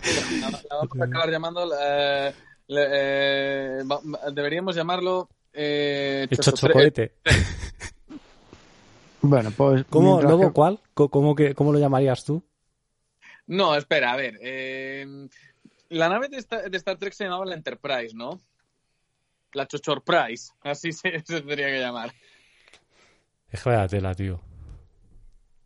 No Pero saben bueno. qué inventar. No saben qué inventar ya, tío. Lo tienen Sí, sí. todo tan quemado ya que ya no saben qué hacer. No, yo Vamos, digo, yo digo, me pueden vender que sí que es más aerodinámico, no sé qué, pero vamos a ver. De verdad, el motivo para intentar hacer esto no es por mejorar, no es por mejorar la, aero- la aerodinamicidad de los cohetes, sino por decir que, que el problema es que los cohetes tienen forma fálica. En serio. Sí, tío. Hostia puta, macho. Hostia puta. tío. Son mentes muy retorcidas, tío. Si es que esto no... tío, ya que dijeran que los cohetes tienen forma fálica, tío. O sea, lo que viene siendo forma de cipote. Es que, tío, mm, eh, yo estoy seguro. Y el aire acondicionado es machista, y Sí, el paseo marítimo es, fa- eh, Mira, es machista es que- también, que también lo dijeron el año pasado. Me parece Es que, que, fue no en sé, Cádiz. volvemos a volvemos a, a- a lo de casi siempre, tío. La, la tontuna, la tontuna que se ha instalado en este país, que no sé si viene de otros países la moda, pero es que esto es, esto es, no es que roce lo absurdo, es que ya ha sobrepasado la línea de lo absurdo. Es que esto es, es que esto ya es la gilipollez absoluta, macho. Vamos, ya, ya. ¿Quién lo que- diría, sí, eh? sí. Tú cuando eras un chaval ahí en los 80, tú no te imaginarías esto, ¿a que no? No, no, no, yo no me podía imaginar algo así, tío. Dirían, buah, ya habrá coches que huelen, buah, esto será la hostia. Mira, Y- os, voy a contar, os voy a contar, os voy a contar una cosa. Yo esto se lo he contado a mi hija y a mi sobrina y a, bueno, cuando yo tenía, pues no sé, 12 años, 13 años, 12. me acuerdo que en el pueblo de mi padre, yo me lo pasaba de puta madre allí en el pueblo de mi padre, en Cáceres. Yo me iba allí Semana Santa, en verano, me tiraba allí todo el verano con mis abuelos. Yo me acuerdo que nos sentábamos allá al fresco, que allí se llama sentarse al fresco, por la noche en las escaleras de allí de, Claro, Nos toma juntábamos fresco. Nos juntábamos allí por los chavales de la calle y, hablábamos de nuestras cosas, nos poníamos a mirar al cielo y veíamos cosas que se movían, ¿no? Y siempre decíamos que eran ovnis y, y decíamos, cuando llegue el año 2000, nosotros tendremos naves que volarán, tal. Cuando llegue el año 2000, macho, pero eso lo veíamos como, como, como, como que nunca iba a llegar, ¿no? Y tú fíjate, macho, ¿dónde cojones habrá quedado el año 2000 ya? La Virgen. Te digo. No, No sí. pensa- En ese momento no pensabas en plan, guau, lanzarán un cohete con forma de chocho, ¿sabes? ¿Sabes, tío? Sí, sí, sí, pero yo sé, Antes yo te lo de- imaginas como un platillo volante, a Yo, lo mejor. yo- yo estoy pero, seguro joder. que la Irene Montero, porque nuestra querida ministra de Igualdad, porque no tiene mano en la NASA. Sí, no, guau. Pues si no, todos los, eh, todas las lanzaderas espaciales y serían Se van todas a tomar por culo rápido. Sí, sí, y tendrían todas, todos- todas, todas las lanzaderas y todos los las naves eh, espaciales y tendrían, tendrían nombre de mujer, yo estoy seguro. tío. Nah, sería, sería, harían como, como el doctor maligno en la tercera edad de Austin Powers. Lanzarían un satélite con forma de dos tetas. Sí, algo Seguro, seguro. así. Sí, sí, sí, sí, sí. Y luego dirían, no las miréis. No las miréis porque sois unos violadores todos los hombres o alguna gilipollez así o yo qué sé. No sé, es que esto ya es... Lo decían por ahí, me parece que lo dijo el, el Abascal este, que, que nos da miedo las tetas, ¿sabes? No, lo dijo, eh, lo dijo Irene Montero diciendo, diciendo eso, de por qué les da, les da miedo nuestras tetas cuando decían que, cuando dijeron que no, que no ganó la, La de la canción está. Ay, ¿Cómo se llamaba? Estaban las Tanchungueiras, estaba la, la cubana esta y. ¿Cuál era la, la otra? Coño, es que. Tampoco es que, tampoco es que me, me interese. Sí, la Chanel, la Chanel. La Chanel, la tío, la, Chanel, la amiga de la Jenny. Esa. Pues esa, tío. Y decía formas- que, que no, que la baja le decía eso, que se, se reía, ¿sabes? Que no, que le que nos gustaba desde pequeños, ¿sabes? Que nos mandaban. Sí. Es que hay una No, sí. gilipollez, macho. No sé. ver. Esto ¿Pongo es la absurdo canción? ya. Pero aquí Chavales. quién manda? Aquí quién manda? No, lo digo por, porque, hombre, habéis entrado con ganas de hablar, joder. No, hombre, pero, yo- a ver, yo no voy a tardar mucho en irme, que yo tengo, yo he tenido hoy un día bastante ajetreado y mañana tengo el día todavía más ajetreado, más cachondeo y, y más lío. O sea que, ¿Por qué no pones la canción que te pedí, Pedro? Hombre, nos han pedido ahora una canción de... Luego la pongo. Apunta, pues apúntala entonces. Vale, vale. Esa, qué buena, ¿eh? ¿Te acuerdas cuando íbamos por ahí? Íbamos de viaje y la, y la vamos poniendo en el coche. Mola, mola. Pero ahora vamos a ver, ahora vamos a escuchar I Wanna Be Somebody, de WhatsApp.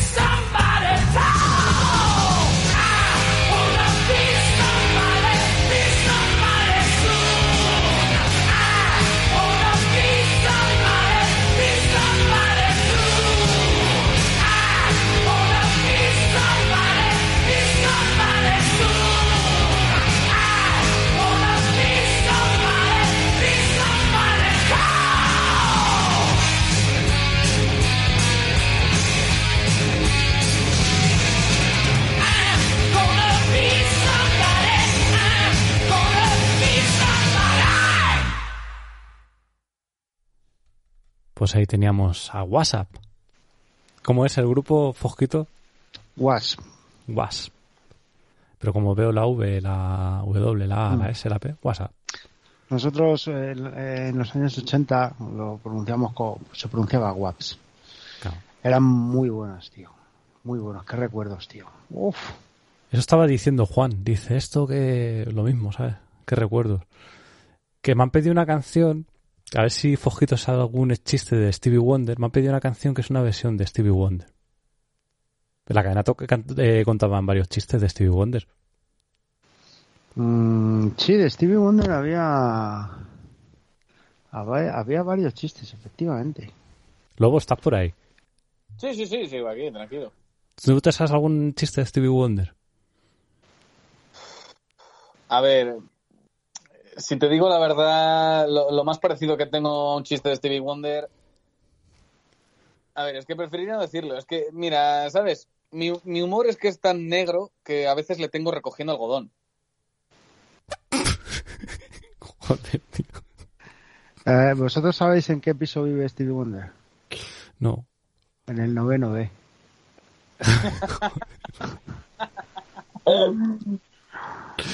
A que no sabéis por qué Stevie Wonder siempre está sonriendo. Hostia, yo sí me lo sabía. Porque no sabe que es negro. sí. Sí, y, lo de ser ciego no es nada, peor sería ser negro, eso lo decía Stevie Wonder. Al loro. Ser ciego no es nada, peor sería ser negro. Sí, hombre, con, con Stevie Wonder ha habido bastantes chistes, efectivamente. Sí, ha habido más chistes con, ha habido más chistes con este hombre que con, que con Irene Villa.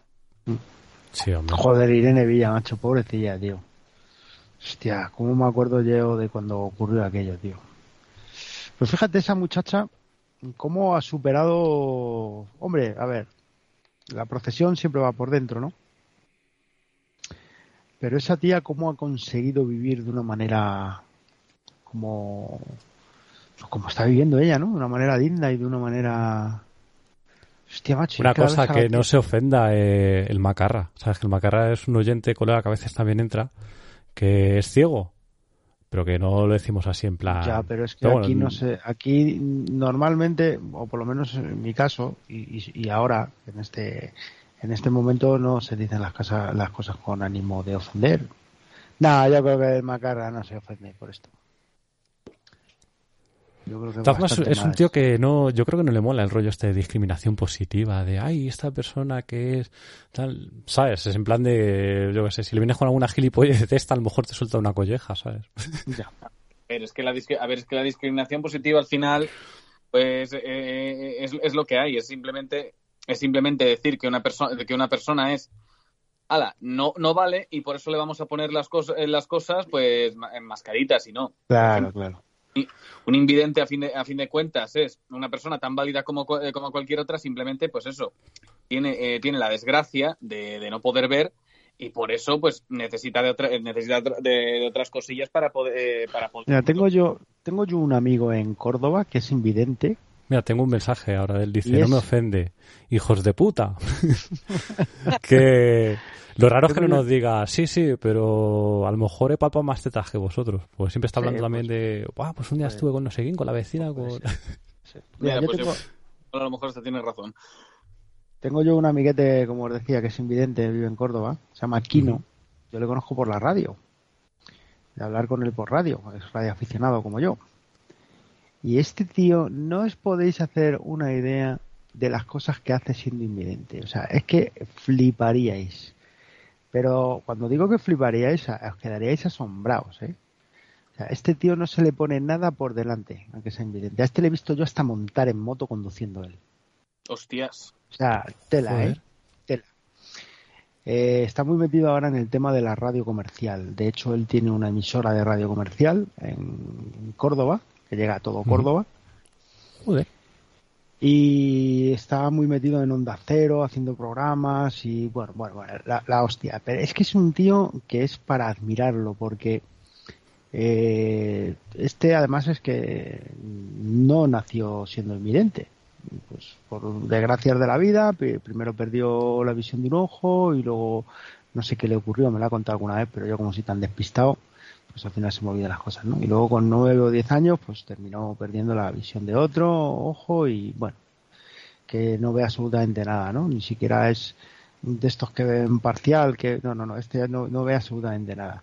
Joder, macho, y es que es un tío que cuantas más zancadillas le han puesto, más ha superado todas las zancadillas. Más duros ha vuelto. sí, sí, es que es un crack, macho. Además es que tú hablas con él, tío, y es el tío más feliz del mundo, macho. Es que esta gente que tiene una desgracia, como puede ser, mm, pues, no sé, que te venga de repente una discapacidad, sea cual sea, me da exactamente igual, y, se tiran todo el resto de su vida compadeciéndose, macho. Yo entiendo que al principio cuando te ocurre una cosa así, hmm. pues, eh, a ver, no es motivo de alegría, evidentemente, es triste, hay que verse la situación, ¿eh? Claro, y tienes, y tienes que tener un tiempo en el que tú te adaptes y comprendas qué es lo que ha ocurrido y, sobre todo que comprendas qué es lo que va a pasar, ¿no? Y, cómo vas a afrontar todo lo que te viene, ¿no? Pero mm, yo creo que hay que adaptarse a lo que te viene porque es eso o morirte de asco, ¿no? Entonces, no lo sé, a ver, yo no me he visto en esa situación, pero... Mm, tiene que ser duro, ¿eh? Sí, tiene que ser duro que te ocurra una cosa así. Dice, dice Juan, dice en Tarragona hay otro también invidente que, que es radioaficionado. Y, locutor, y locutor de radio también. Y por el mundo del podcast nos, contó una vez Sandra que también hay un chaval que, además tiene buena voz y todo, ¿sabes? Radioaficionados invidentes yo conozco a unos cuantos. Pero hago mención, eh, especialmente a este amigo mío, aquí no, Claro, tendrá más trato con él. no, no, es que es la polla, es que es la polla, tío, es que le tenéis que conocer, macho. O sea, es la hostia. En fin, que todo esto que te pueda ocurrir, ya sea un que te, que, que, que te quedes ciego o que pierdas mmm, la movilidad por un accidente o no sé, cualquier historia de estas tiene que ser una puta mierda, pero lo, único que, lo único que te queda es espabilar, aceptarlo y seguir con tu vida, macho. Y empezarás a hacer cosas. Adaptarte a cosas que puedas hacer. empezarás a hacer cosas que nunca hubieras imaginado cuando, cuando no te faltaba una pierna o cuando tenía, cuando no tenías una. Habrá cosas que tendrás que dejar de hacer, evidentemente, pero yo estoy seguro que em, empiezas a hacer cosas que nunca hubieras imaginado que harías, porque te adaptas, porque empiezas a funcionar de otra manera. Y yo creo que el coco está eh, preparado para adaptarse a prácticamente cualquier cosa. Más, yo te, más, te digo que también conozco a un, a un pibe que le falta parte de una pierna y el hombre sigue haciendo deporte, sigue haciendo su vida normal y Hombre, también a lo mejor lleva la procesión por dentro y tiene sus cosas, pero ha seguido ahí. y no ha dejado de a lo mejor tener sus aficiones y sus cosas. Yo creo que hay que tirar, yo creo que siempre hay que tirar para adelante, tío. Siempre hay que mirar para adelante y al principio tiene que ser muy duro y estoy seguro de que al principio no vas a ver nada positivo en lo que te ha ocurrido. Mira, Juan me está diciendo, Fosquito, que es Eco Alpha 3, Golf, Zulu Alpha, Miguel. Pues voy a, ver si le, voy a ver si le conozco.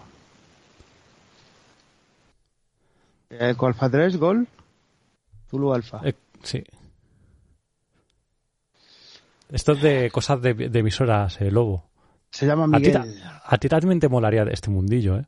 No, si el código, no, si el código de la OTAN me lo conozco, solo que no me, no me preguntes, que, no me preguntas qué, qué código estabais usando ahora. Eh, no, este es el indicativo que te da el Ministerio de Industria cuando tú te examinas. Es como una matrícula. Entonces, cada vez que hablas, tú tienes que identificarte con este indicativo que te da el Ministerio de Industria. Este, bueno, pues es, este indicativo, yo tengo otro.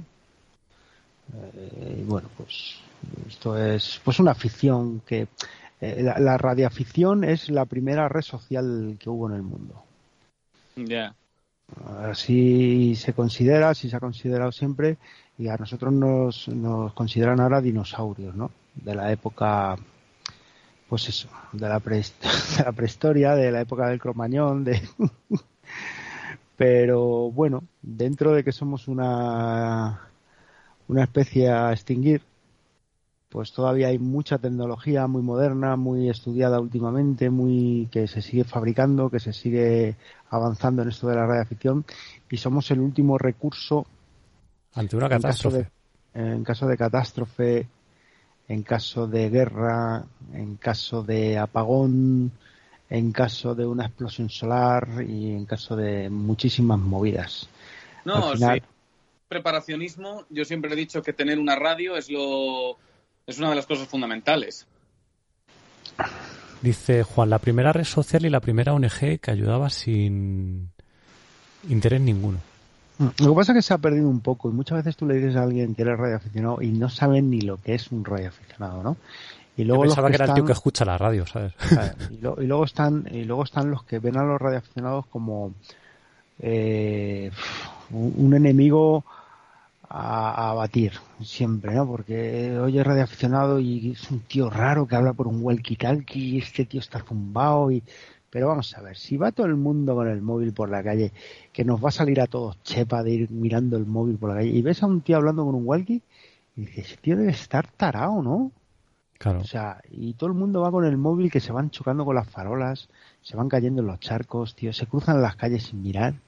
Y resulta que... el, el, raro es el que habla por el walkie-talkie. O sea, échale cojones, macho. La Virgen. Mira, decía Macarra, dice, la vida es un drama en general. Se trata de vivir como te dejen y ser feliz con los pequeños logros. Ahí está, joder, esa es la actitud. Sí, como te dejen y muchas veces, aunque no te dejen, pues tienes que pasarte por el forro de los cojones eh, eh, esas cosas que no te dejan y hacer lo que te dé la gana, tío. es que es así. Que luego, por ejemplo, en, en Valladolid y en... Joder. Y en Galicia hay actividad. Yo creo que en Galicia sí hay más actividad. ¿De radio? Hmm. Sí, hombre, en Galicia claro que hay actividad de radio. Ahí salen paisanos y demás. Sí, sí, sí. De la zona 1, Galicia, Asturias. Sí, señor. Pero bueno, bueno, chavales, yo estoy muy a gustito, pero yo que me tengo que ir a la cama, porque mañana tengo mucho jaleo, hoy tengo mucho jaleo, y necesito descansar, pues yo ya soy mayor, entonces... Bueno, poquito mayor. ya estás como Atticus el otro día que entró igual estuve escuchando el otro día. Mira, me vais a perdonar, tío, pero pusiste muy algodoncito de azúcar, eh, Roberto y tú, eh, tío, con Náticos.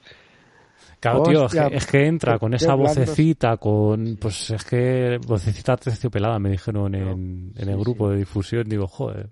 Los ponéis muy blandos, tío, muy blandos. Hombre, a ver, con Atticus tampoco te vas a poner en plan eh, macho alfa aquí que te cagas, ¿no? Pero Cuando se fue le dije a Robert, digo, ya podemos hablar de guarrería.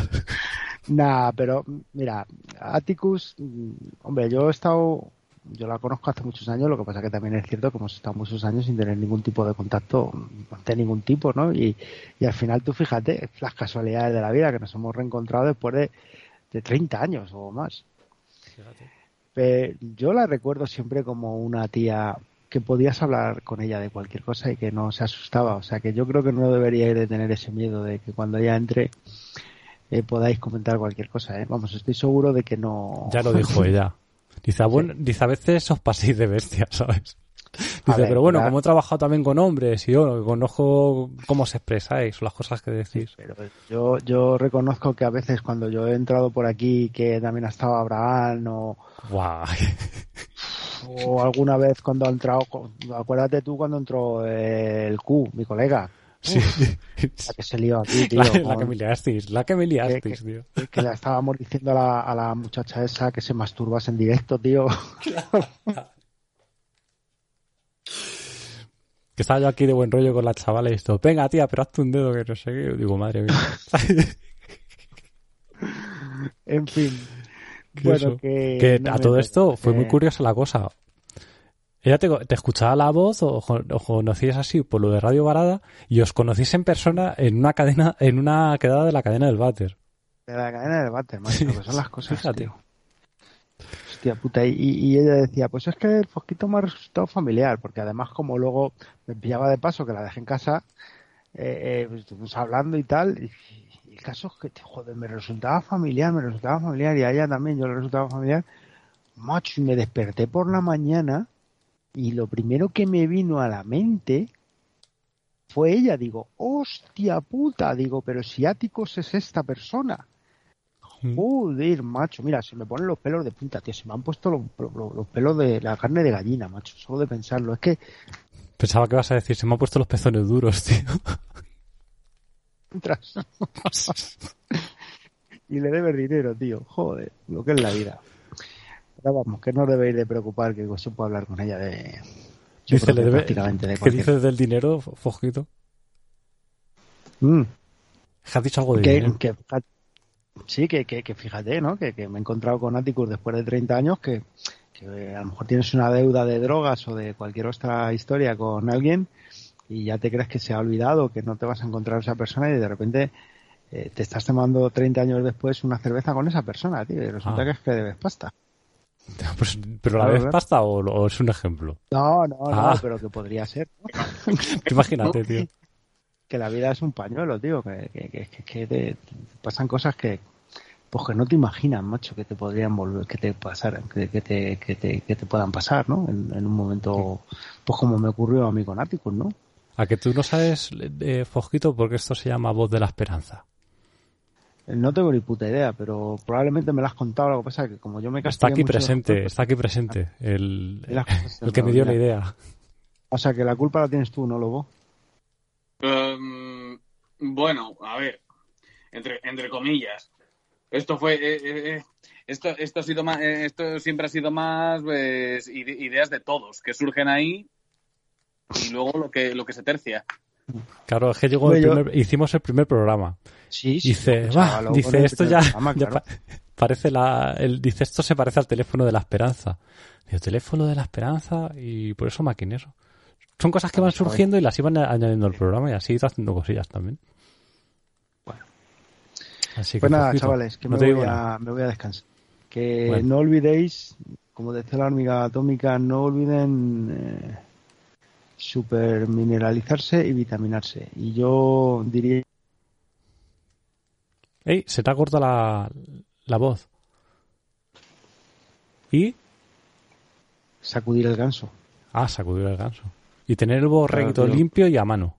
El borreguito hay que tener siempre limpio, digamos, ¿no? por si se requiere de él. Para no manchar nada. Y el día que esté Nunca- chupó mejor. Sí, claro, claro. Eso es fundamental, porque ahí sí que no manchan nada. Ahí se queda todo donde se tiene que quedar. Bueno, Ya me estoy desmadrando. es lo habitual. Bueno, venga, buenas noches. Bueno, Un tío. saludo a todos. Un saludo. A cuidarse. Pues más o menos a- así suelen luego, salir escuchas. también. Suele salir así también las cosas luego. Hasta los huevos. Hasta luego. que, este- que así solemos estar con los programas, con estas cachondeos, eh, recurrir a la sexualidad a veces, con el ¿Y rollo de los progres. ¿Eh? Se, se te corta la voz. Cosa incómoda porque si hablamos de si hablamos de sexualidades sabes que una sabes que una vez acabé pillando acabé pillando por internet una de las películas más incómodas que te puedas echar en cara ¿Cómo se llama? el arca ¿Y qué, qué aparece en el arca? Es que me da miedo preguntar. pues, pues es una película cristiana bíblica muy normal y aquí no hay censores no ¿Dónde? ¿En, en Radio Varada? en Radio Barada y donde lo vayas a colgar hay censores o no Tú habla, hombre. Vale, vale, pues eh, esa película va de sexo furro. Vale. De sexo furro. O sea, de disfrazarte de peluche. Sí, algo. Como animales, ¿no? Sí.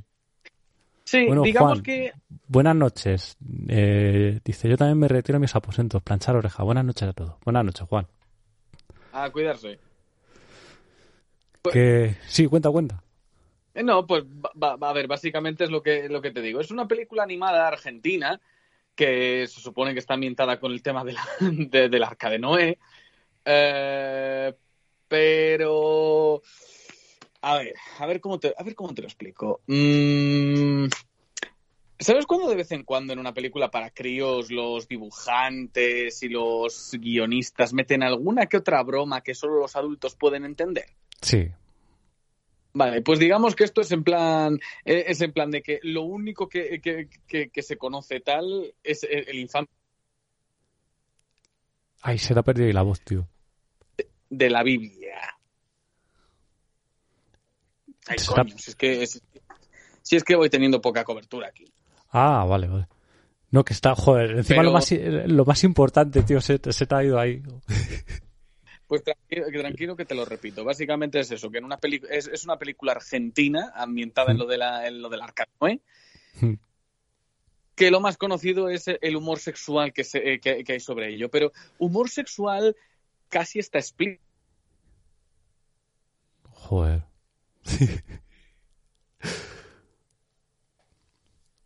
Casi explícito, vamos. Es. eh, sí, a ver, ca- bueno, casi explícito, pues. Cuando digo casi explícito, de por ejemplo, hay una escena en la que hay un, un club de striptease para pájaros. En una. Qué mal. No, Apenas. porque- Jo, no se oye, tío. Pongo la canción primero de Stevie Wonder, tío. Em, Pues sí, mejor por la canción de Stevie Wonder Qué primero y pena, ya tío. luego- Joder. Luego a lo mejor me lo cuenta fuera de antena, ¿sabes? Y ya digo, joder. Pero bueno, también le podemos invitar otro día para que para que venga y nos cuente la peli o ahora dentro de un momento. A ver si Mira, ¿tú te acuerdas de aquella película de, de terror feminista, entre comillas? Sí. Como, como no va para no acordarme. Pues digamos que si viéramos eh, que si viéramos eso también así en, me- en medio directo, de- acaba- acabarías con otro con otro trauma raro. Madre mía. Es que ya con, con lo de la copa menstrual ya me quedé loquísimo. Cuando dice. Dice, he perdido la copa menstrual y le lanza una a la otra una y se la mete en el chirri, ¿sabes? Dices tú, pero joder, ¿sabes? Una película de miedo. Bueno, entre eh, bu- bueno, entre, entre, entre eso y entre eso y lo de que de repente el tío el tío se vuelve machista porque empieza a beber cerveza. No, no, no bueno, no, no era así. Era que se estaba empezando a volver machista y una de las señales era de que estaba bebiendo cerveza. Y yo, ¡oh no! ¡Está bebiendo cerveza! ¡Maldito machirulo opresor! Dice la censura, le cierra el micro, que no, que no, que se le, se le debe ir la cobertura o algo, en serio, ¿sabes? Joder, Shakir dejó a todo el mundo que se exprese. ¿Cómo, cómo? No, que me dice, me dice el macarra, dice la censura, le cierra el micro, ¿sabes? No, si yo, yo lo tengo aquí para que se escuche todo. Ah, sí. Ah, es- por es lo de es antes que no, no se oía. Que ahora Sí, sí, no, sí, es- se, ha, ido lo de, lo, del- lo de la cerveza y eso. O si no, ¿qué otra escena había ahí? Así... Sí, cuando la tía dice, "Me- vengo de cagar o voy a cagar. Ojo, dices, joder. Ah, sí, macho, no me acordaba de eso. O bueno, quitando también de que el tema de, de- de los sustos era demasiado obvio, de decir, mira, mira, El macho, eh, pa- paso, mira, paso, eh, paso, paso más, paso más miedo cortándome las uñas de los pies. ¿Qué quieres que te diga? El primero moló, ¿eh? O sea, el- el- No. es que nos quedamos con los comentarios en, el- en la primera escena. ¿Sabes? Cuando parece que la está siguiendo el tío y luego resulta que el tío iba a su bola, ¿sabes? Que la estaba siguiendo. Sí, eso, eso también. Es en plan de que es en plan de, a ver, mira, si esto fuera inintencionado, habría sido una buena película o habría por lo menos sido disfrutable, pero es que el resto, macho, Ya. Es que no, no sé quién cojones decidió hacer, hacer, hacer esta película. Es que no sé. La, la gente. La gente debería morir más joven. Muy serie B, eso sí. Sí, bueno, pero también, por ejemplo, fue. eh, a ver. También Serie B fue en su momento Star Wars y mira lo que llegó. Ya te digo. Ahí se notó, ¿eh? Que ponemos la canción de Stevie Wonder.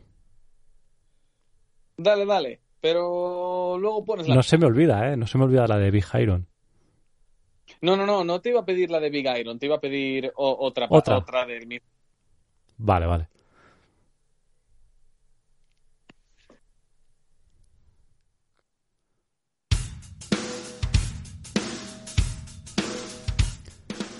Pues esta es una versión de Gun Superstition de Stevie Wonder. Es una cover.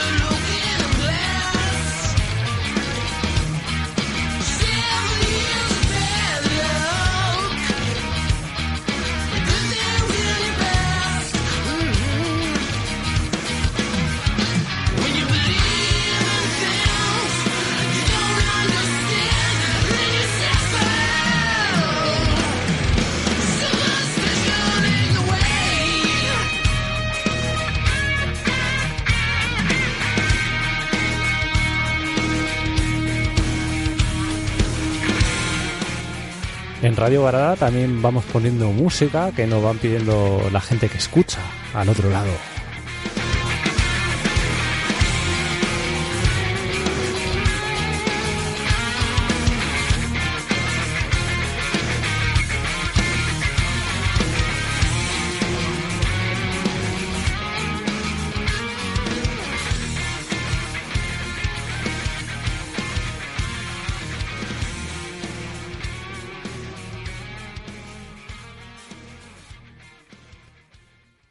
Bueno, el grupo se llama Gun y está en una versión de Stevie Wonder. Lobo, Sí. dice Demente Cuerda, dice, oye, dile a tu amigo Jorge que se anime más, que lo hace de puta madre. ¿Que me anime más a hacer más, a hacer más podcast o que hable más? Bueno, esto luego es podcast. Ahora estamos en directo, tío. es que es un lío esto de los podcasts, de las radios. Hombre, somos una radio que emite de vez en cuando y luego sí, lo subimos a podcast. Que Sí, la, la verdad es que es mucho lío cuando, cuando, cuando lo hablas así, a- así sin más. Pero sí, se entiende. Que eso decía, tío, que a ver si, pues bueno, si estando yo aquí, tío, teniendo un colega aquí en la radio, pues entras, tío. Eh, Ya sabes que, ya sabes que yo siempre estoy dispuesto a un bombardeo. Ya te digo. Que, por ejemplo, lo del el Dracar para hablar otros temas, que a veces te lo he comentado a ti a Jaime, eso sí es más podcast, no, eso no es en directo. Que luego lo subo también a la, emisión de enlatados y va sonando ahí con el resto de programas. Pero sí hay que mirarlos un día, tío, hacer un, un Dracar. Además, eh, tú sabes historia y bueno. Sí, ya. Sí, a ver.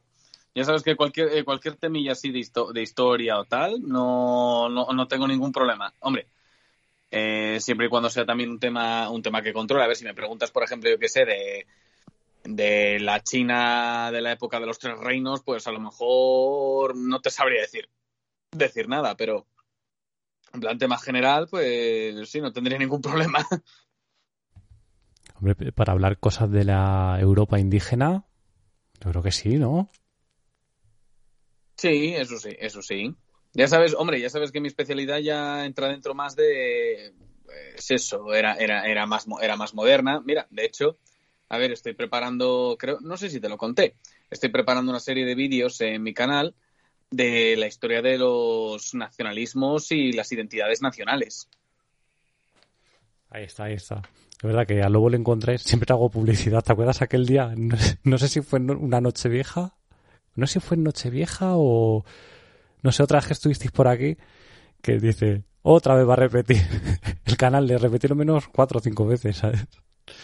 Canal navegando por la historia. Y encontréis Tengo- a Lobo Tengo mi propio, tengo mi propio spammer personal. también. y nada, pues sí, tío. También te he dicho que lo del podcast no es mala idea, ¿eh?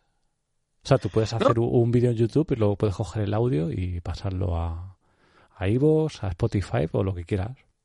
Mira, precisamente ahora estoy, est- estoy trabajando en un máster de doblaje y demás. Y sí, una, una idea, una idea que, que surge ahí de prácticas y tal es hacer diferentes podcasts. Y a lo mejor me planteo, aunque sea como práctica, coger temas de algunos de mis vídeos y hacerlos, eh, y hacerlos en modo podcast para, para ver qué, qué tal quedan. Yo te animo a ello, hombre. ¿Qué, qué te iba a decir? Que Juan nos había dejado aquí, que es que se me olvidó leer, pero a veces tengo mensajes, tengo aquí un- una historia... Siempre digo lo mismo. Que... Referente a lo de los cohetes. Que decía No, que, era, tenían forma fálica porque, claro, es aerodinámico. Si- a lo mejor si tiene forma de chocho, pues no es tan, tan aerodinámico. Según la, según una de las diseñadoras, di- dice, dice que es hasta, hasta más aerodinámico que, que la forma fálica, pero bueno, eso ya, eso ya es lo que se dice al principio, pero luego hasta que, hasta que no haya un modelo realmente funcional, nunca se podrá saber. Me dicen aquí, dice, ¿conoce Lobo lo de American Gods? ¿La serie? Sí, sí que la conozco. O el libro, el libro. Ah, el creo que libro, el libro no, no, ha llegado, no ha llegado a mí. El libro a mí tampoco. A mí me ha llegado la serie y la han cancelado, tío. Buah. Vaya full, tío. Aunque el personaje Moon, ¿sabes? No sé. Si es que para una serie que estaba representando a, Hijo de Odín ahí. Ma- más, de forma más, ade- más adecuada. Esto, esto es como cuando hicieron la, la serie Roma de HBO, que la cancelaron en la segunda temporada y dices, coño, pero yo quiero ver un poquito más de la historia del Imperio Romano, hostias. Claro. O lo de Vikings Valhalla. Le- La he estado viendo, tío. Sale ahí el rey Canuto. Ya calla, aparte de- del- del, del rey Canuto. No, no sé, no sé si esto era, no sé si esto al final era, era un bulo o qué, pero que el Jarl Hakon era una mujer negra. Joder. Pues a saber. Yo es que no, mira, tío, lo, siento mucho, pero, pero no, una cosa es, una cosa es, eh, mira, que quieres hacer, que quieres hacer una, una serie en la que también, por lo menos alguna temporada esté centrada en el rey Canut, que a fin de cuentas es, que a fin de cuentas era el, líder del Imperio del Mar del Norte, vale. Pero de repente querer, querer retratar a una, a un Jarl, a un Jarl, Hakon, que encima Hakon es un nombre de, eh, un nombre masculino, como una mujer y negra, ¿Qué cojones me estás contando? Ah, te refieres es un- a. a Calegat, ¿no? En Kattegat, sí. Sí, Pero, eso, Kattegat, que está, que está allí. A mí me chocó mucho, ¿sabes? Dije, joder, digo, esto No es muy yo- raro. No sé, yo quiero creer que es un bulo, macho, pero es que. ¿Qué, va, a ser, ¿Qué va a ser lo siguiente? ¿Hacer una serie de, de Michael Collins y ponerle mulato? Hostias. No, al final, pues ya sabes. Pues, y en, se me olvidó decir antes también lo de los videojuegos. Me pasa el Castlevania, el Symphony of the Night. No sé si habrá jugado. Yo es que juegos de Nintendo los tengo, los tengo muy apartados. Yo siempre he sido más de, PC y de PlayStation. Este es de la 1, pero pasa que la Play 1 era un juego muy escondido en la Play 1 porque yo no, no le llegué a ver. Y bueno, sí, son gráficos 2D, pero hay gente que juega estos juegos eh, también en, en la Play 1 y está que te cagas. Está también para, no sé, Android o Android y emuladores de Play 1. Y la verdad, tío, muy entretenido. Los clásicos, mira, los clásicos está, los clásicos siempre, siempre son bien recibidos. Mira, ahora que estoy en Galicia, a, espera, a esperas de lo de la operación de mi madre y tal, estoy, estoy también volviendo a jugar a los Fallout originales, al 1 y al 2. Creo que me lo bajé, pero no lo llegué a jugar. Pues realmente no conoces lo que es la esencia de Fallout hasta que no te pasas los Fallout originales, eso te lo puedo asegurar. Pues habrá que probarlos también. Y bueno, me, tengo que confesar una cosa también y que me he enganchado a, a Clash Royale. A Clash Royale, ah, vale. Bueno, este, este, tipo de juegos sí, son, son, más, son más sencillos y siempre están por todas partes, así que... Sí, pero que me parece así, con la tontería con la tontería, digo, va, digo, soy muy malo de estrategia, así, que no lo conozco. Y al final con la tontería, ¿no? me empezaste a agregar gente y todo, digo, joder. No, ya, esto es como esto es como cuando hace, hace años eh, funcionaba, no sé si, te, si lo conocerás, el O-Game. Me suena, sí, el O-Game. Sí, que, joder, yo tenía un par de, un par de colegas que estaban viciadísimos a eso, ¿eh? A la de, que si colonizar planetas, de que si crear una flota, de que si no sé qué. Era, era curioso, cuanto menos. A ver si... Bueno, cine, el otro día hablamos de Batman que estoy viendo en el cine. Me ha gustado esa peli, por ejemplo. También. Yo la tenía, yo la tenía pendiente. He oído, bueno, bueno, en cuestión de gente he oído críticas mixtas, pero yo no me quiero hacer ninguna opinión hasta que la haya visto yo. Pues te digo, no espero ver aquí una película de mucha acción en el sentido de como que suele ser en Marvel. Eh, todo el rato, hostia, para allá, para acá, uh, vida, eh, volvemos. Eh. No, es en plan más como algo de detectives. Sí, eso, eso me han dicho, que es más una película estilo detectives, casi de cine negro, que, ojo, a mí estas también me, eh, encantan. Entonces te va a molar, ¿eh? Pues me pasaba lo mismo, a mí siempre me ha gustado a veces ver películas así. Y es una mezcla un poco... Son dos horas, dos horas y algo, pero merece la pena. Si te gusta el personaje... Hombre, claro, es que muchos olvidan que Batman, aparte de ser un superhéroe, joder, Batman es un, detective. Batman es, es, un capitalista, ¿sabes? A ver, Batman es muchas cosas, pero sí, aparte.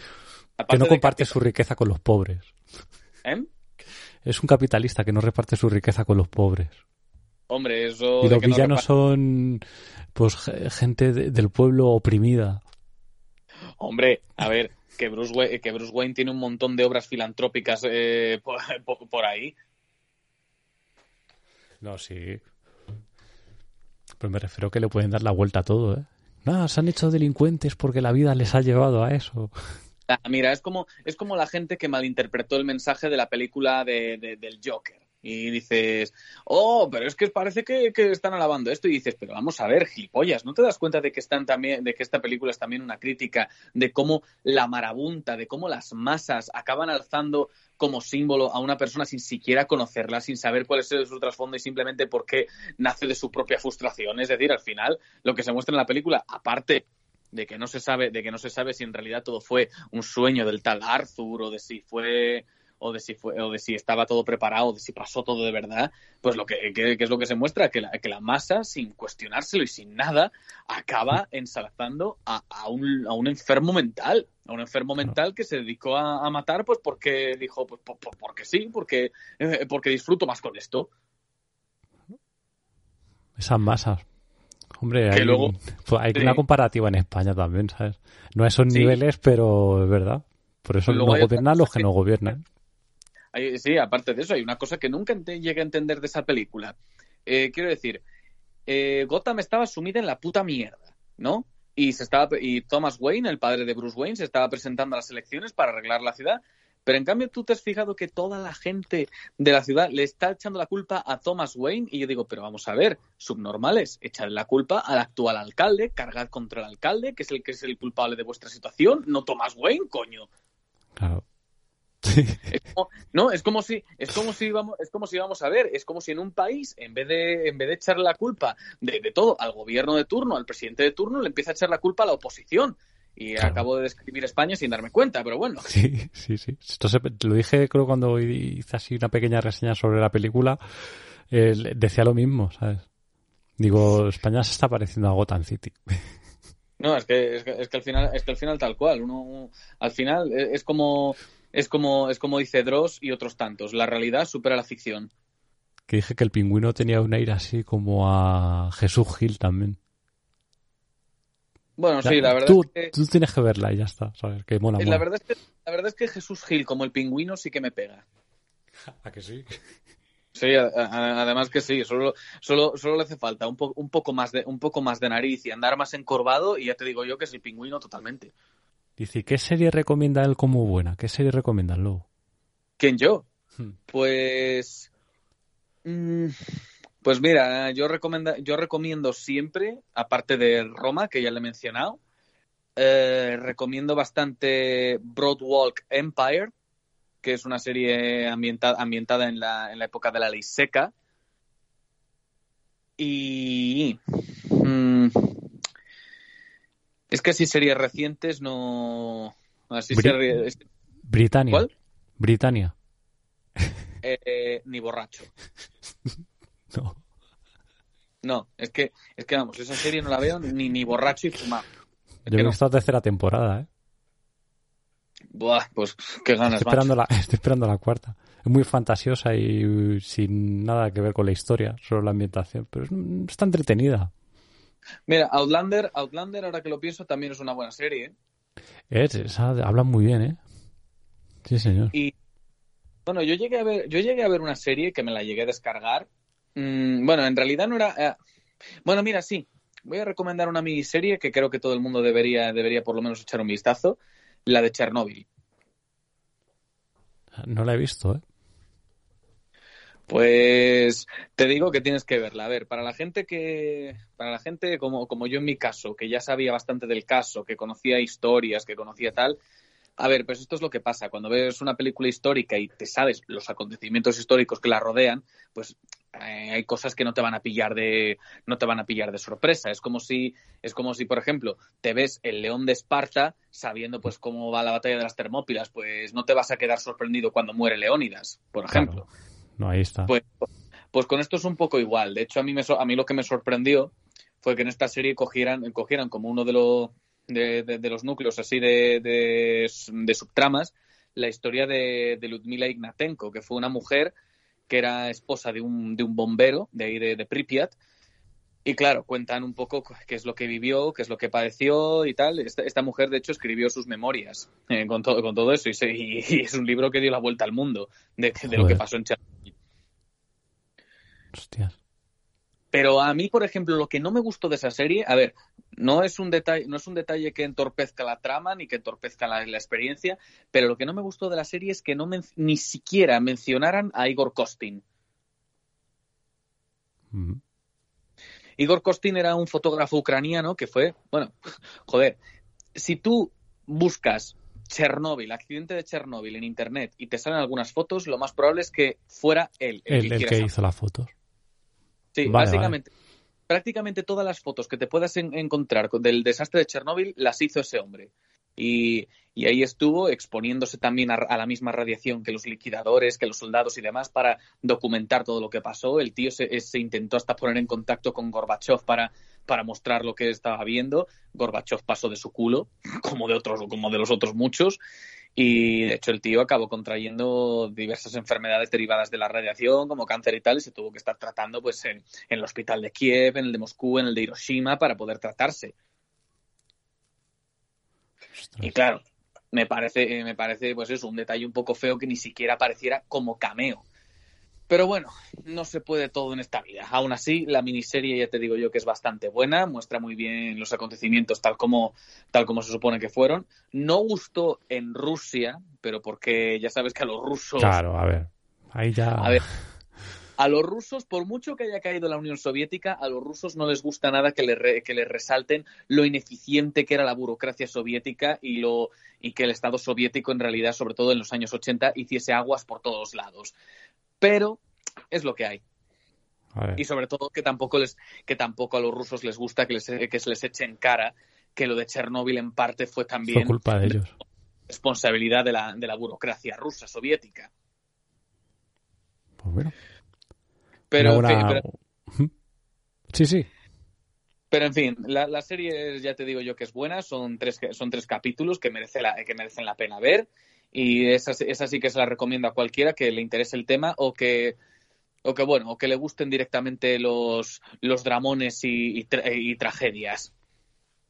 Vale, pues ahí queda. Dice, ya os estáis haciendo paja mentales y viendo filosofía en, en, películas de dibujos. Que no, que no macarra, que, que esto es así, tío, que esto se parece a Gotham City, ¿sabes? Filosofía en películas, en películas de dibujos, mira, si, si yo hablara de filosofía en películas de dibujos. ¿Cómo es la canción que decías tú de Martin Robbins? Ain't I Right. A ver, Ain't I Right. I de yo y Right.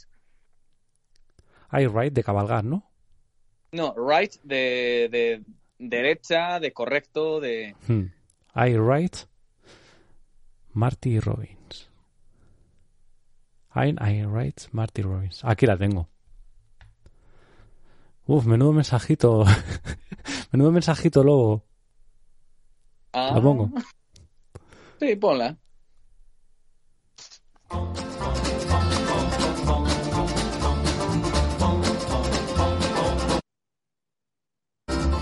Came down to this southern town last summer to show the folks a brand new way of life. But all you've shown the folks around here is trouble, and you've only added misery to their strife. Your concern is not to help the people, and I'll say again, though it's been often said, your concern is just to bring discomfort, my friend, and your policy is just a little red. Now ain't I right? Ain't you right? Ain't you right? It matters not to you how people suffer. And should they, you consider that a gain. You bring a lot of trouble to the town and then you leave. That's part of your communistic game. I detect a little communism. I can see it in the things you do. Communism, socialism, call it what you like. There's very little difference in the two. Now ain't I right? Ain't you right? Ain't you right? Your followers sometimes have been a bearded, bathless bunch. There's even been a minister or two. A priest, a nun, a rabbi, and an educated man have listened and been taken in by you. All the country's full of two-faced politicians who encourage you with words that go like this. Burn your draft card if you like, it's good to disagree. That's a get acquainted communistic kiss. Now ain't I right? Ain't you right? Ain't you right? One politician said it would be nice to send some blood and help the enemy in Vietnam. That's what he says, here's what I say, let's just keep the blood. Instead, let's send that politician man. Let's rid the country of the politicians who coddle tramps that march out in our street, protesting those who want to fight for freedom, my friend. This kind of leader makes our country weak. Now ain't I right? Ain't you right? Let's look and find the strong and able leaders. It's time we found just how our neighbors stand. If we're to win this war with communism, let's fight it here as well as Vietnam. Let's rise as one and meet our obligations. So communistic boots will never trod across the fields of freedom that were given to us with the blessing of our great almighty God. Across the fields of freedom that were given to us with the blessing of our great almighty God.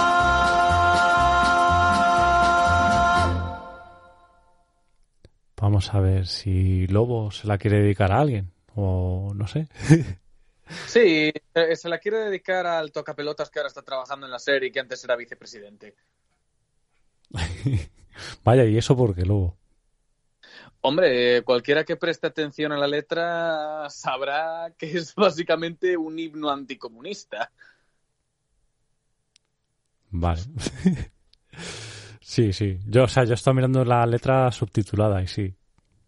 Me, imagina, me, imagina, me imaginaba que, eh, que serías inteligente y pillarías una versión, una versión subtitulada. Claro, así joder. que, así que tú, ya inglés. sabes, tú ya sabes de sobra de qué, de qué va la letra. Sí, sí, sí. Pues eso, una crítica al comunismo, ¿no? Y al socialismo Sí, y bueno. a los políticos. Sí, más una crítica sí al comunismo, al socialismo y sobre todo a esos a esos políticos de dos caras que van que van intentando proponer cosas eh, cosas fáciles, pero lo único que buscan es hacerse la, la vida fácil para ellos.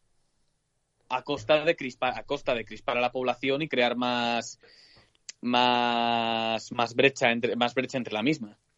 ¿Lo ves, Macarra? ¿Cómo, ¿Cómo hasta la canción se parece a la situación que estamos viviendo? Es lo mismo, tío. Nos están jodiendo por todos los lados, ¿sabes? No sé, da igual que da, eh, da igual que esta canción sea de los años sea de los años 60, que al final, mira, yo a mí eh, no eh, yo siempre yo siempre diré que el siglo XXI se puede extrapolar a lo que dijo Charles Dickens en la en la novela Historia de dos ciudades. Era la mejor de las épocas, era la peor de las épocas. Era un periodo de luces, era un periodo de oscuridad. Era una época de inteligencia, era una época de estupidez. Estamos en la época de estupidez. Estamos en la época de las dos cosas, me temo, Pedro. Que estamos en una época en la que la información está más a mano para cualquiera, pero en cambio la gente está más desinformada que nunca.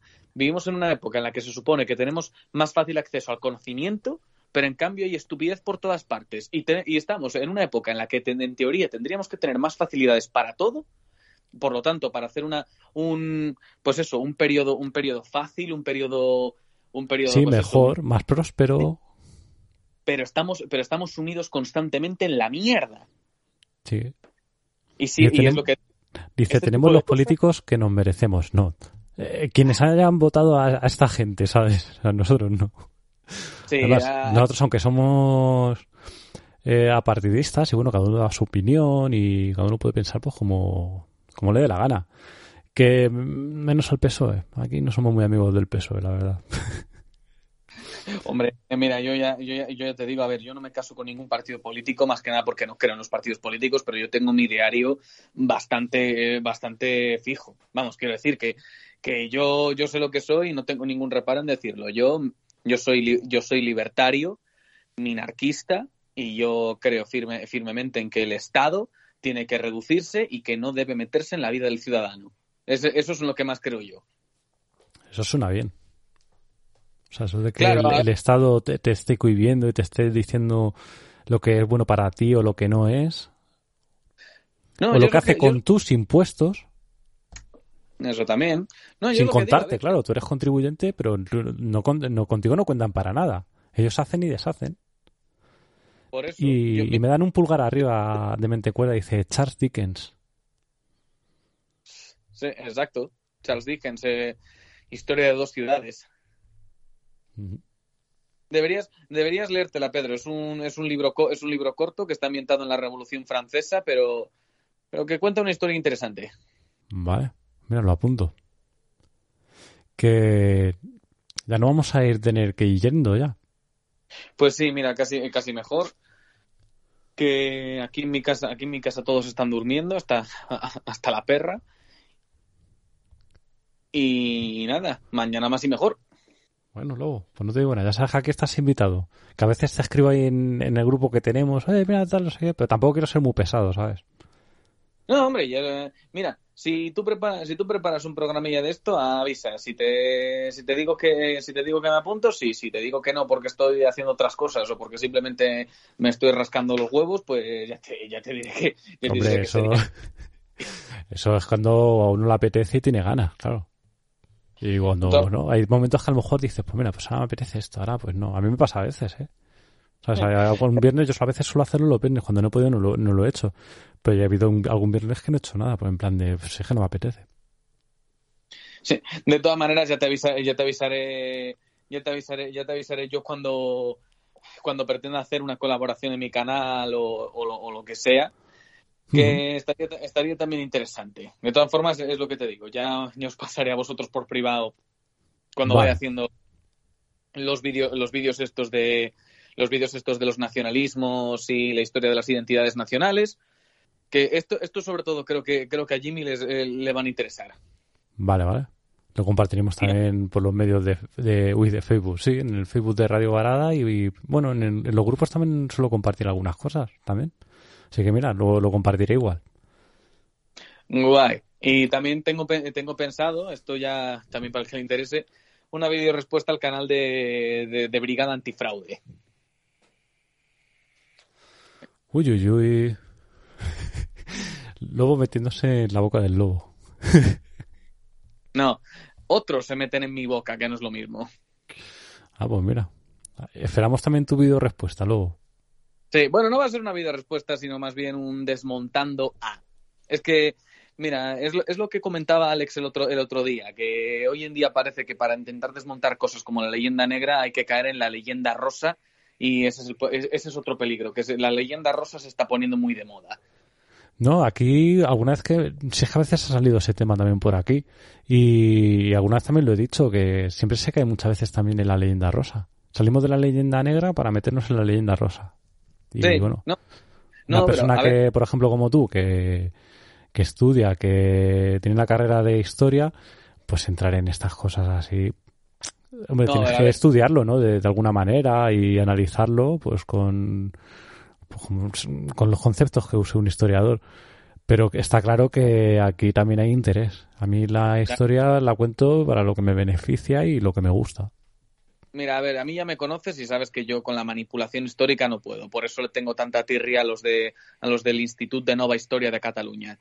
Pero pero sí que es cierto que si bien soy el primero que está en contra de la leyenda negra, porque a fin de cuentas ha ayudado a fomentar estereotipos negativos, más de los más que de los españoles de lo que es el mundo católico, porque a fin de cuentas la leyenda negra siempre cargó contra el mundo católico y claro, como España en esa época era el abanderado del mundo católico contra el Imperio Otománico, o que el Imperio Otomano, que eran los musulmanes, y luego contra la Liga Protestante, pues claro, a España le cayó, le, le cayeron todos los platos rotos encima.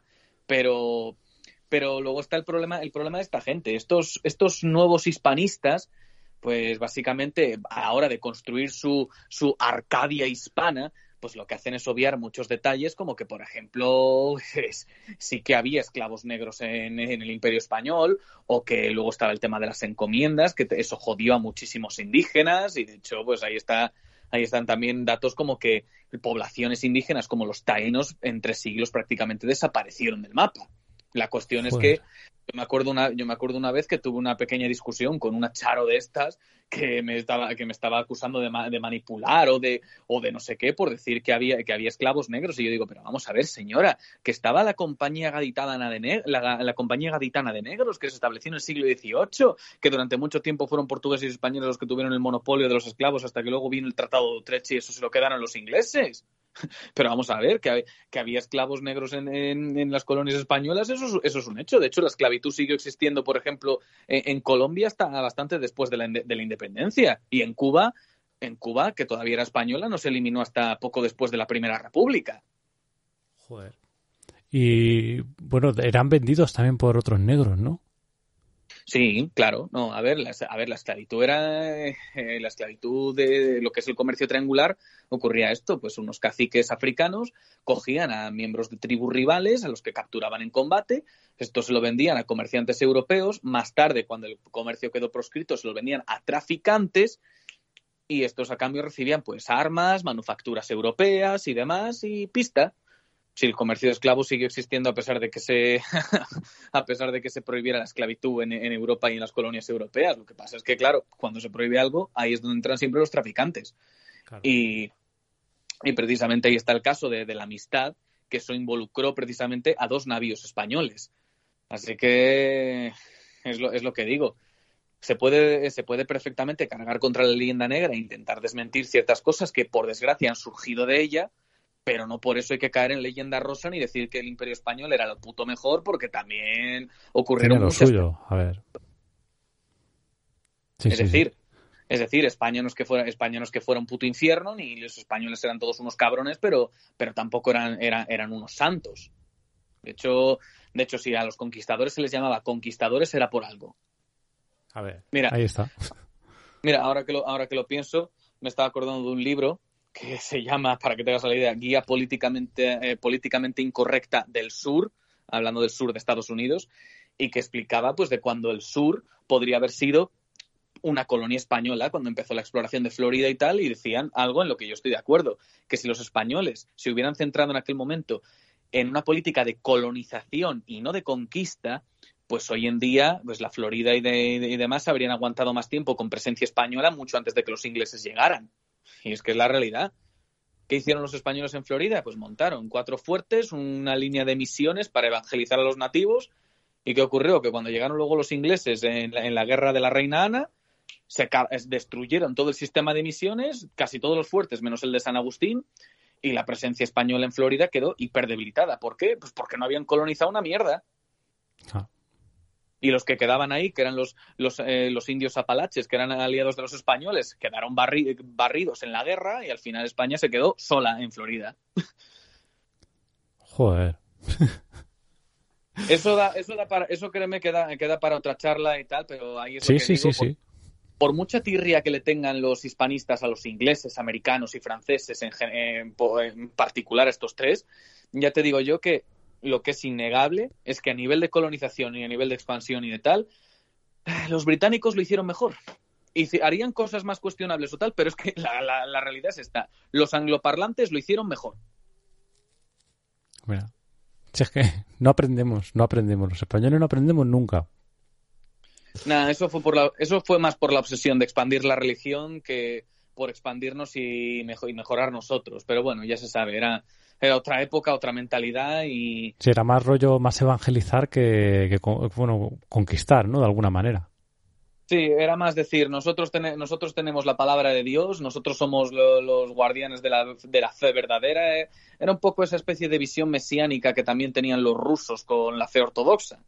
Mm. Pero bueno, de eso, de eso ya, te- ya créeme que lo iré hablando en, en mis vídeos. Así que está, estate atento que, te lo- que os los pasaré, que os los pasaré por el WhatsApp y ya luego, ya luego tú si quieres los vas compartiendo por ahí. Vale, vale. Perfecto, luego. Pues no te diga, Bueno. no te digo nada, tío. Pues nada, tío, cuídate, cuídate mucho y, va- y vamos a- y vamos hablando. Ok. Pues bueno, ya nos vamos. Adiós.